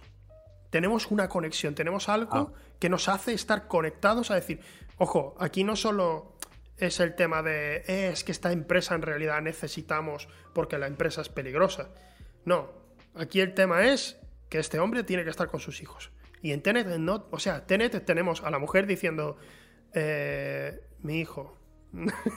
Eso incluye a mi hijo, la famosa frase de eh, esto podría destruir al mundo. Y dice, incluido a mi hijo. Sí, hija, es, es- es mucho de. Es demasiado de eso para mi gusto esta película. Demasiado, y, y- y la segunda vez que la veo, pues estoy arqueando la ceja todo el rato, en plan. Ya, ya en el inicio, la escena de la ópera, que es muy buena. Bueno, de la- bueno del teatro, mejor dicho, ¿no? De- eh, están pegándose tiros entre buenos y malos, pero están usando de escudo a gente, ¿sabes? Que está. Gente inocente en realidad. Y que, que están sentados ahí en sus butacas. Me voy fijando en todo porque digo, tío, es que no logro, no logro meterme para nada en la película. Y, Pues mira. y cuanto más la pienso, menos me gusta y me, da, me sabe mal.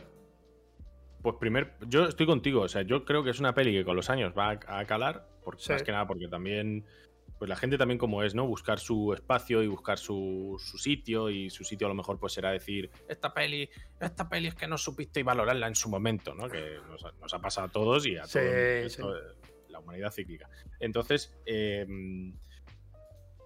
pero sí es verdad que como primer punto del cancelómetro yo diría... mm, que escúchame, que la secuencia inicial de Tenet, que tampoco es para tanto, hermano. No. Que sí, que mucho ruido y muchas nueces, pero que sí, que hay gente corriendo, ¿sabes? No, porque es que la cámara, tal, no sé cuánto. Hay, hay, mucho, hay mucho más en cualquiera de las otras películas de Nolan que en esa escena. La secuencia de inicio. O sea, la O sea, secuencia para iniciar En la el propia, caballero oscuro. en la, pero en la propia película, me refiero, la escena de la pelea dentro del, del aeropuerto, en ese pasillo, que a priori es sencilla, pero en realidad es muy complicada de, de organizar toda, toda esa escena de acción. Está muy bien.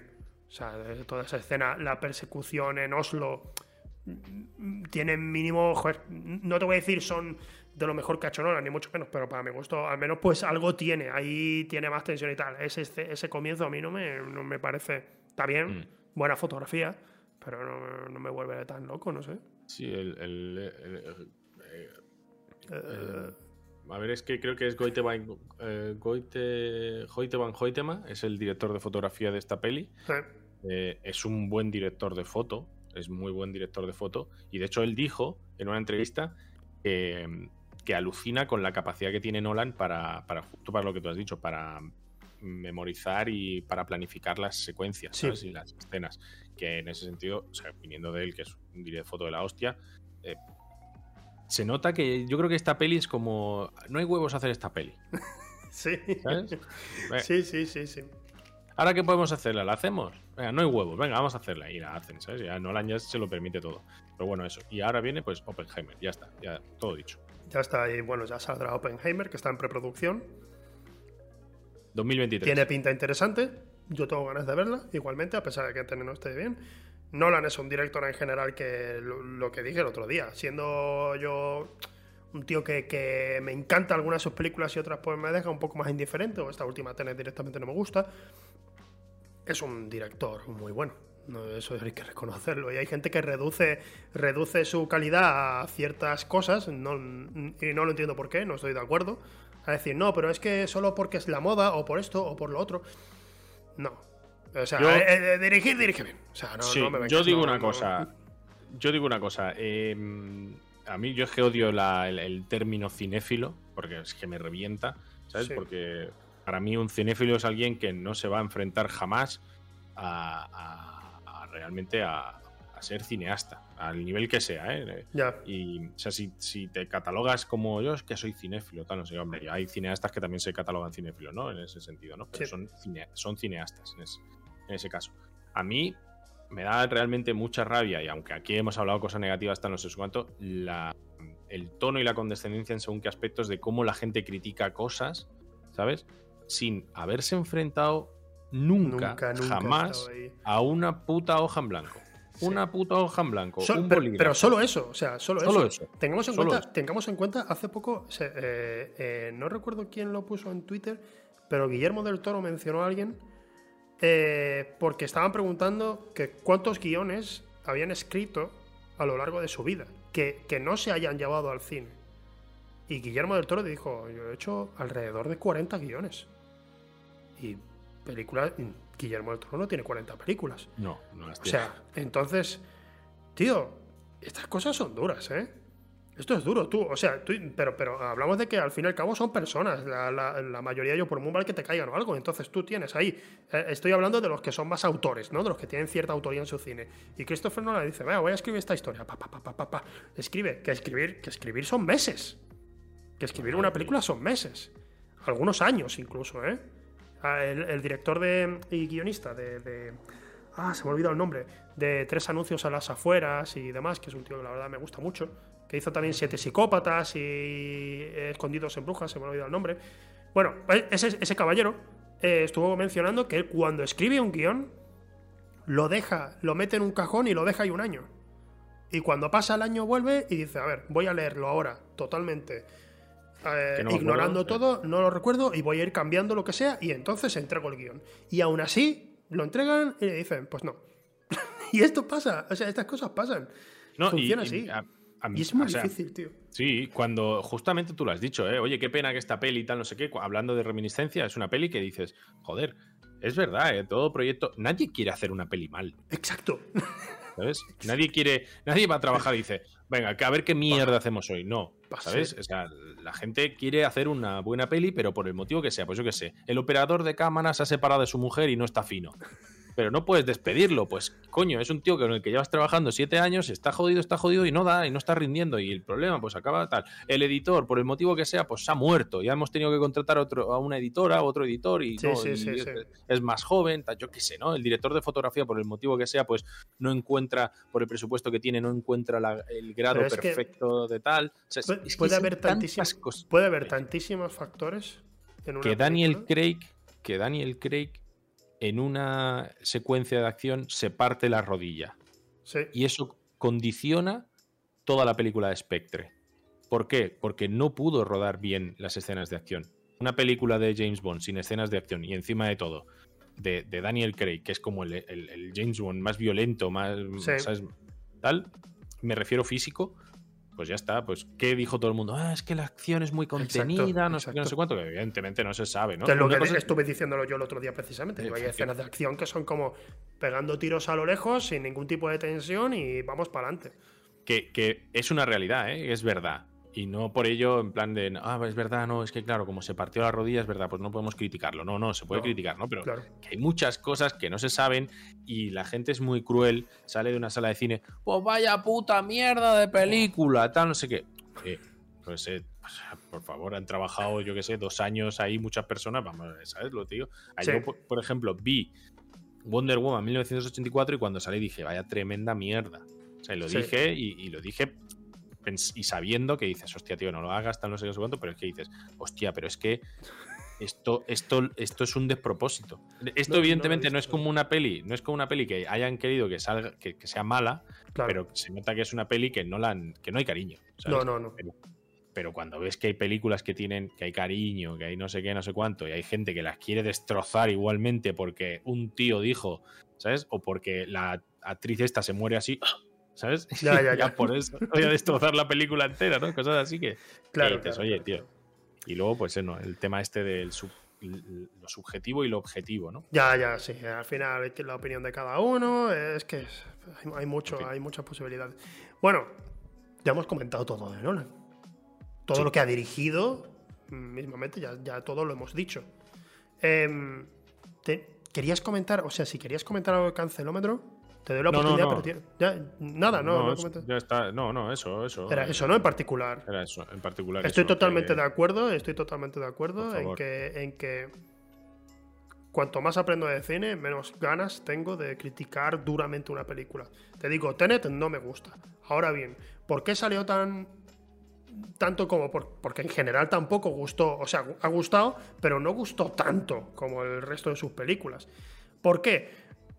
Puede haber, tío, yo qué sé, puede haber muchas cosas, pu- puede haber muchas razones por las que no quedó tan bien. Mm, O, o no estaba tan fino.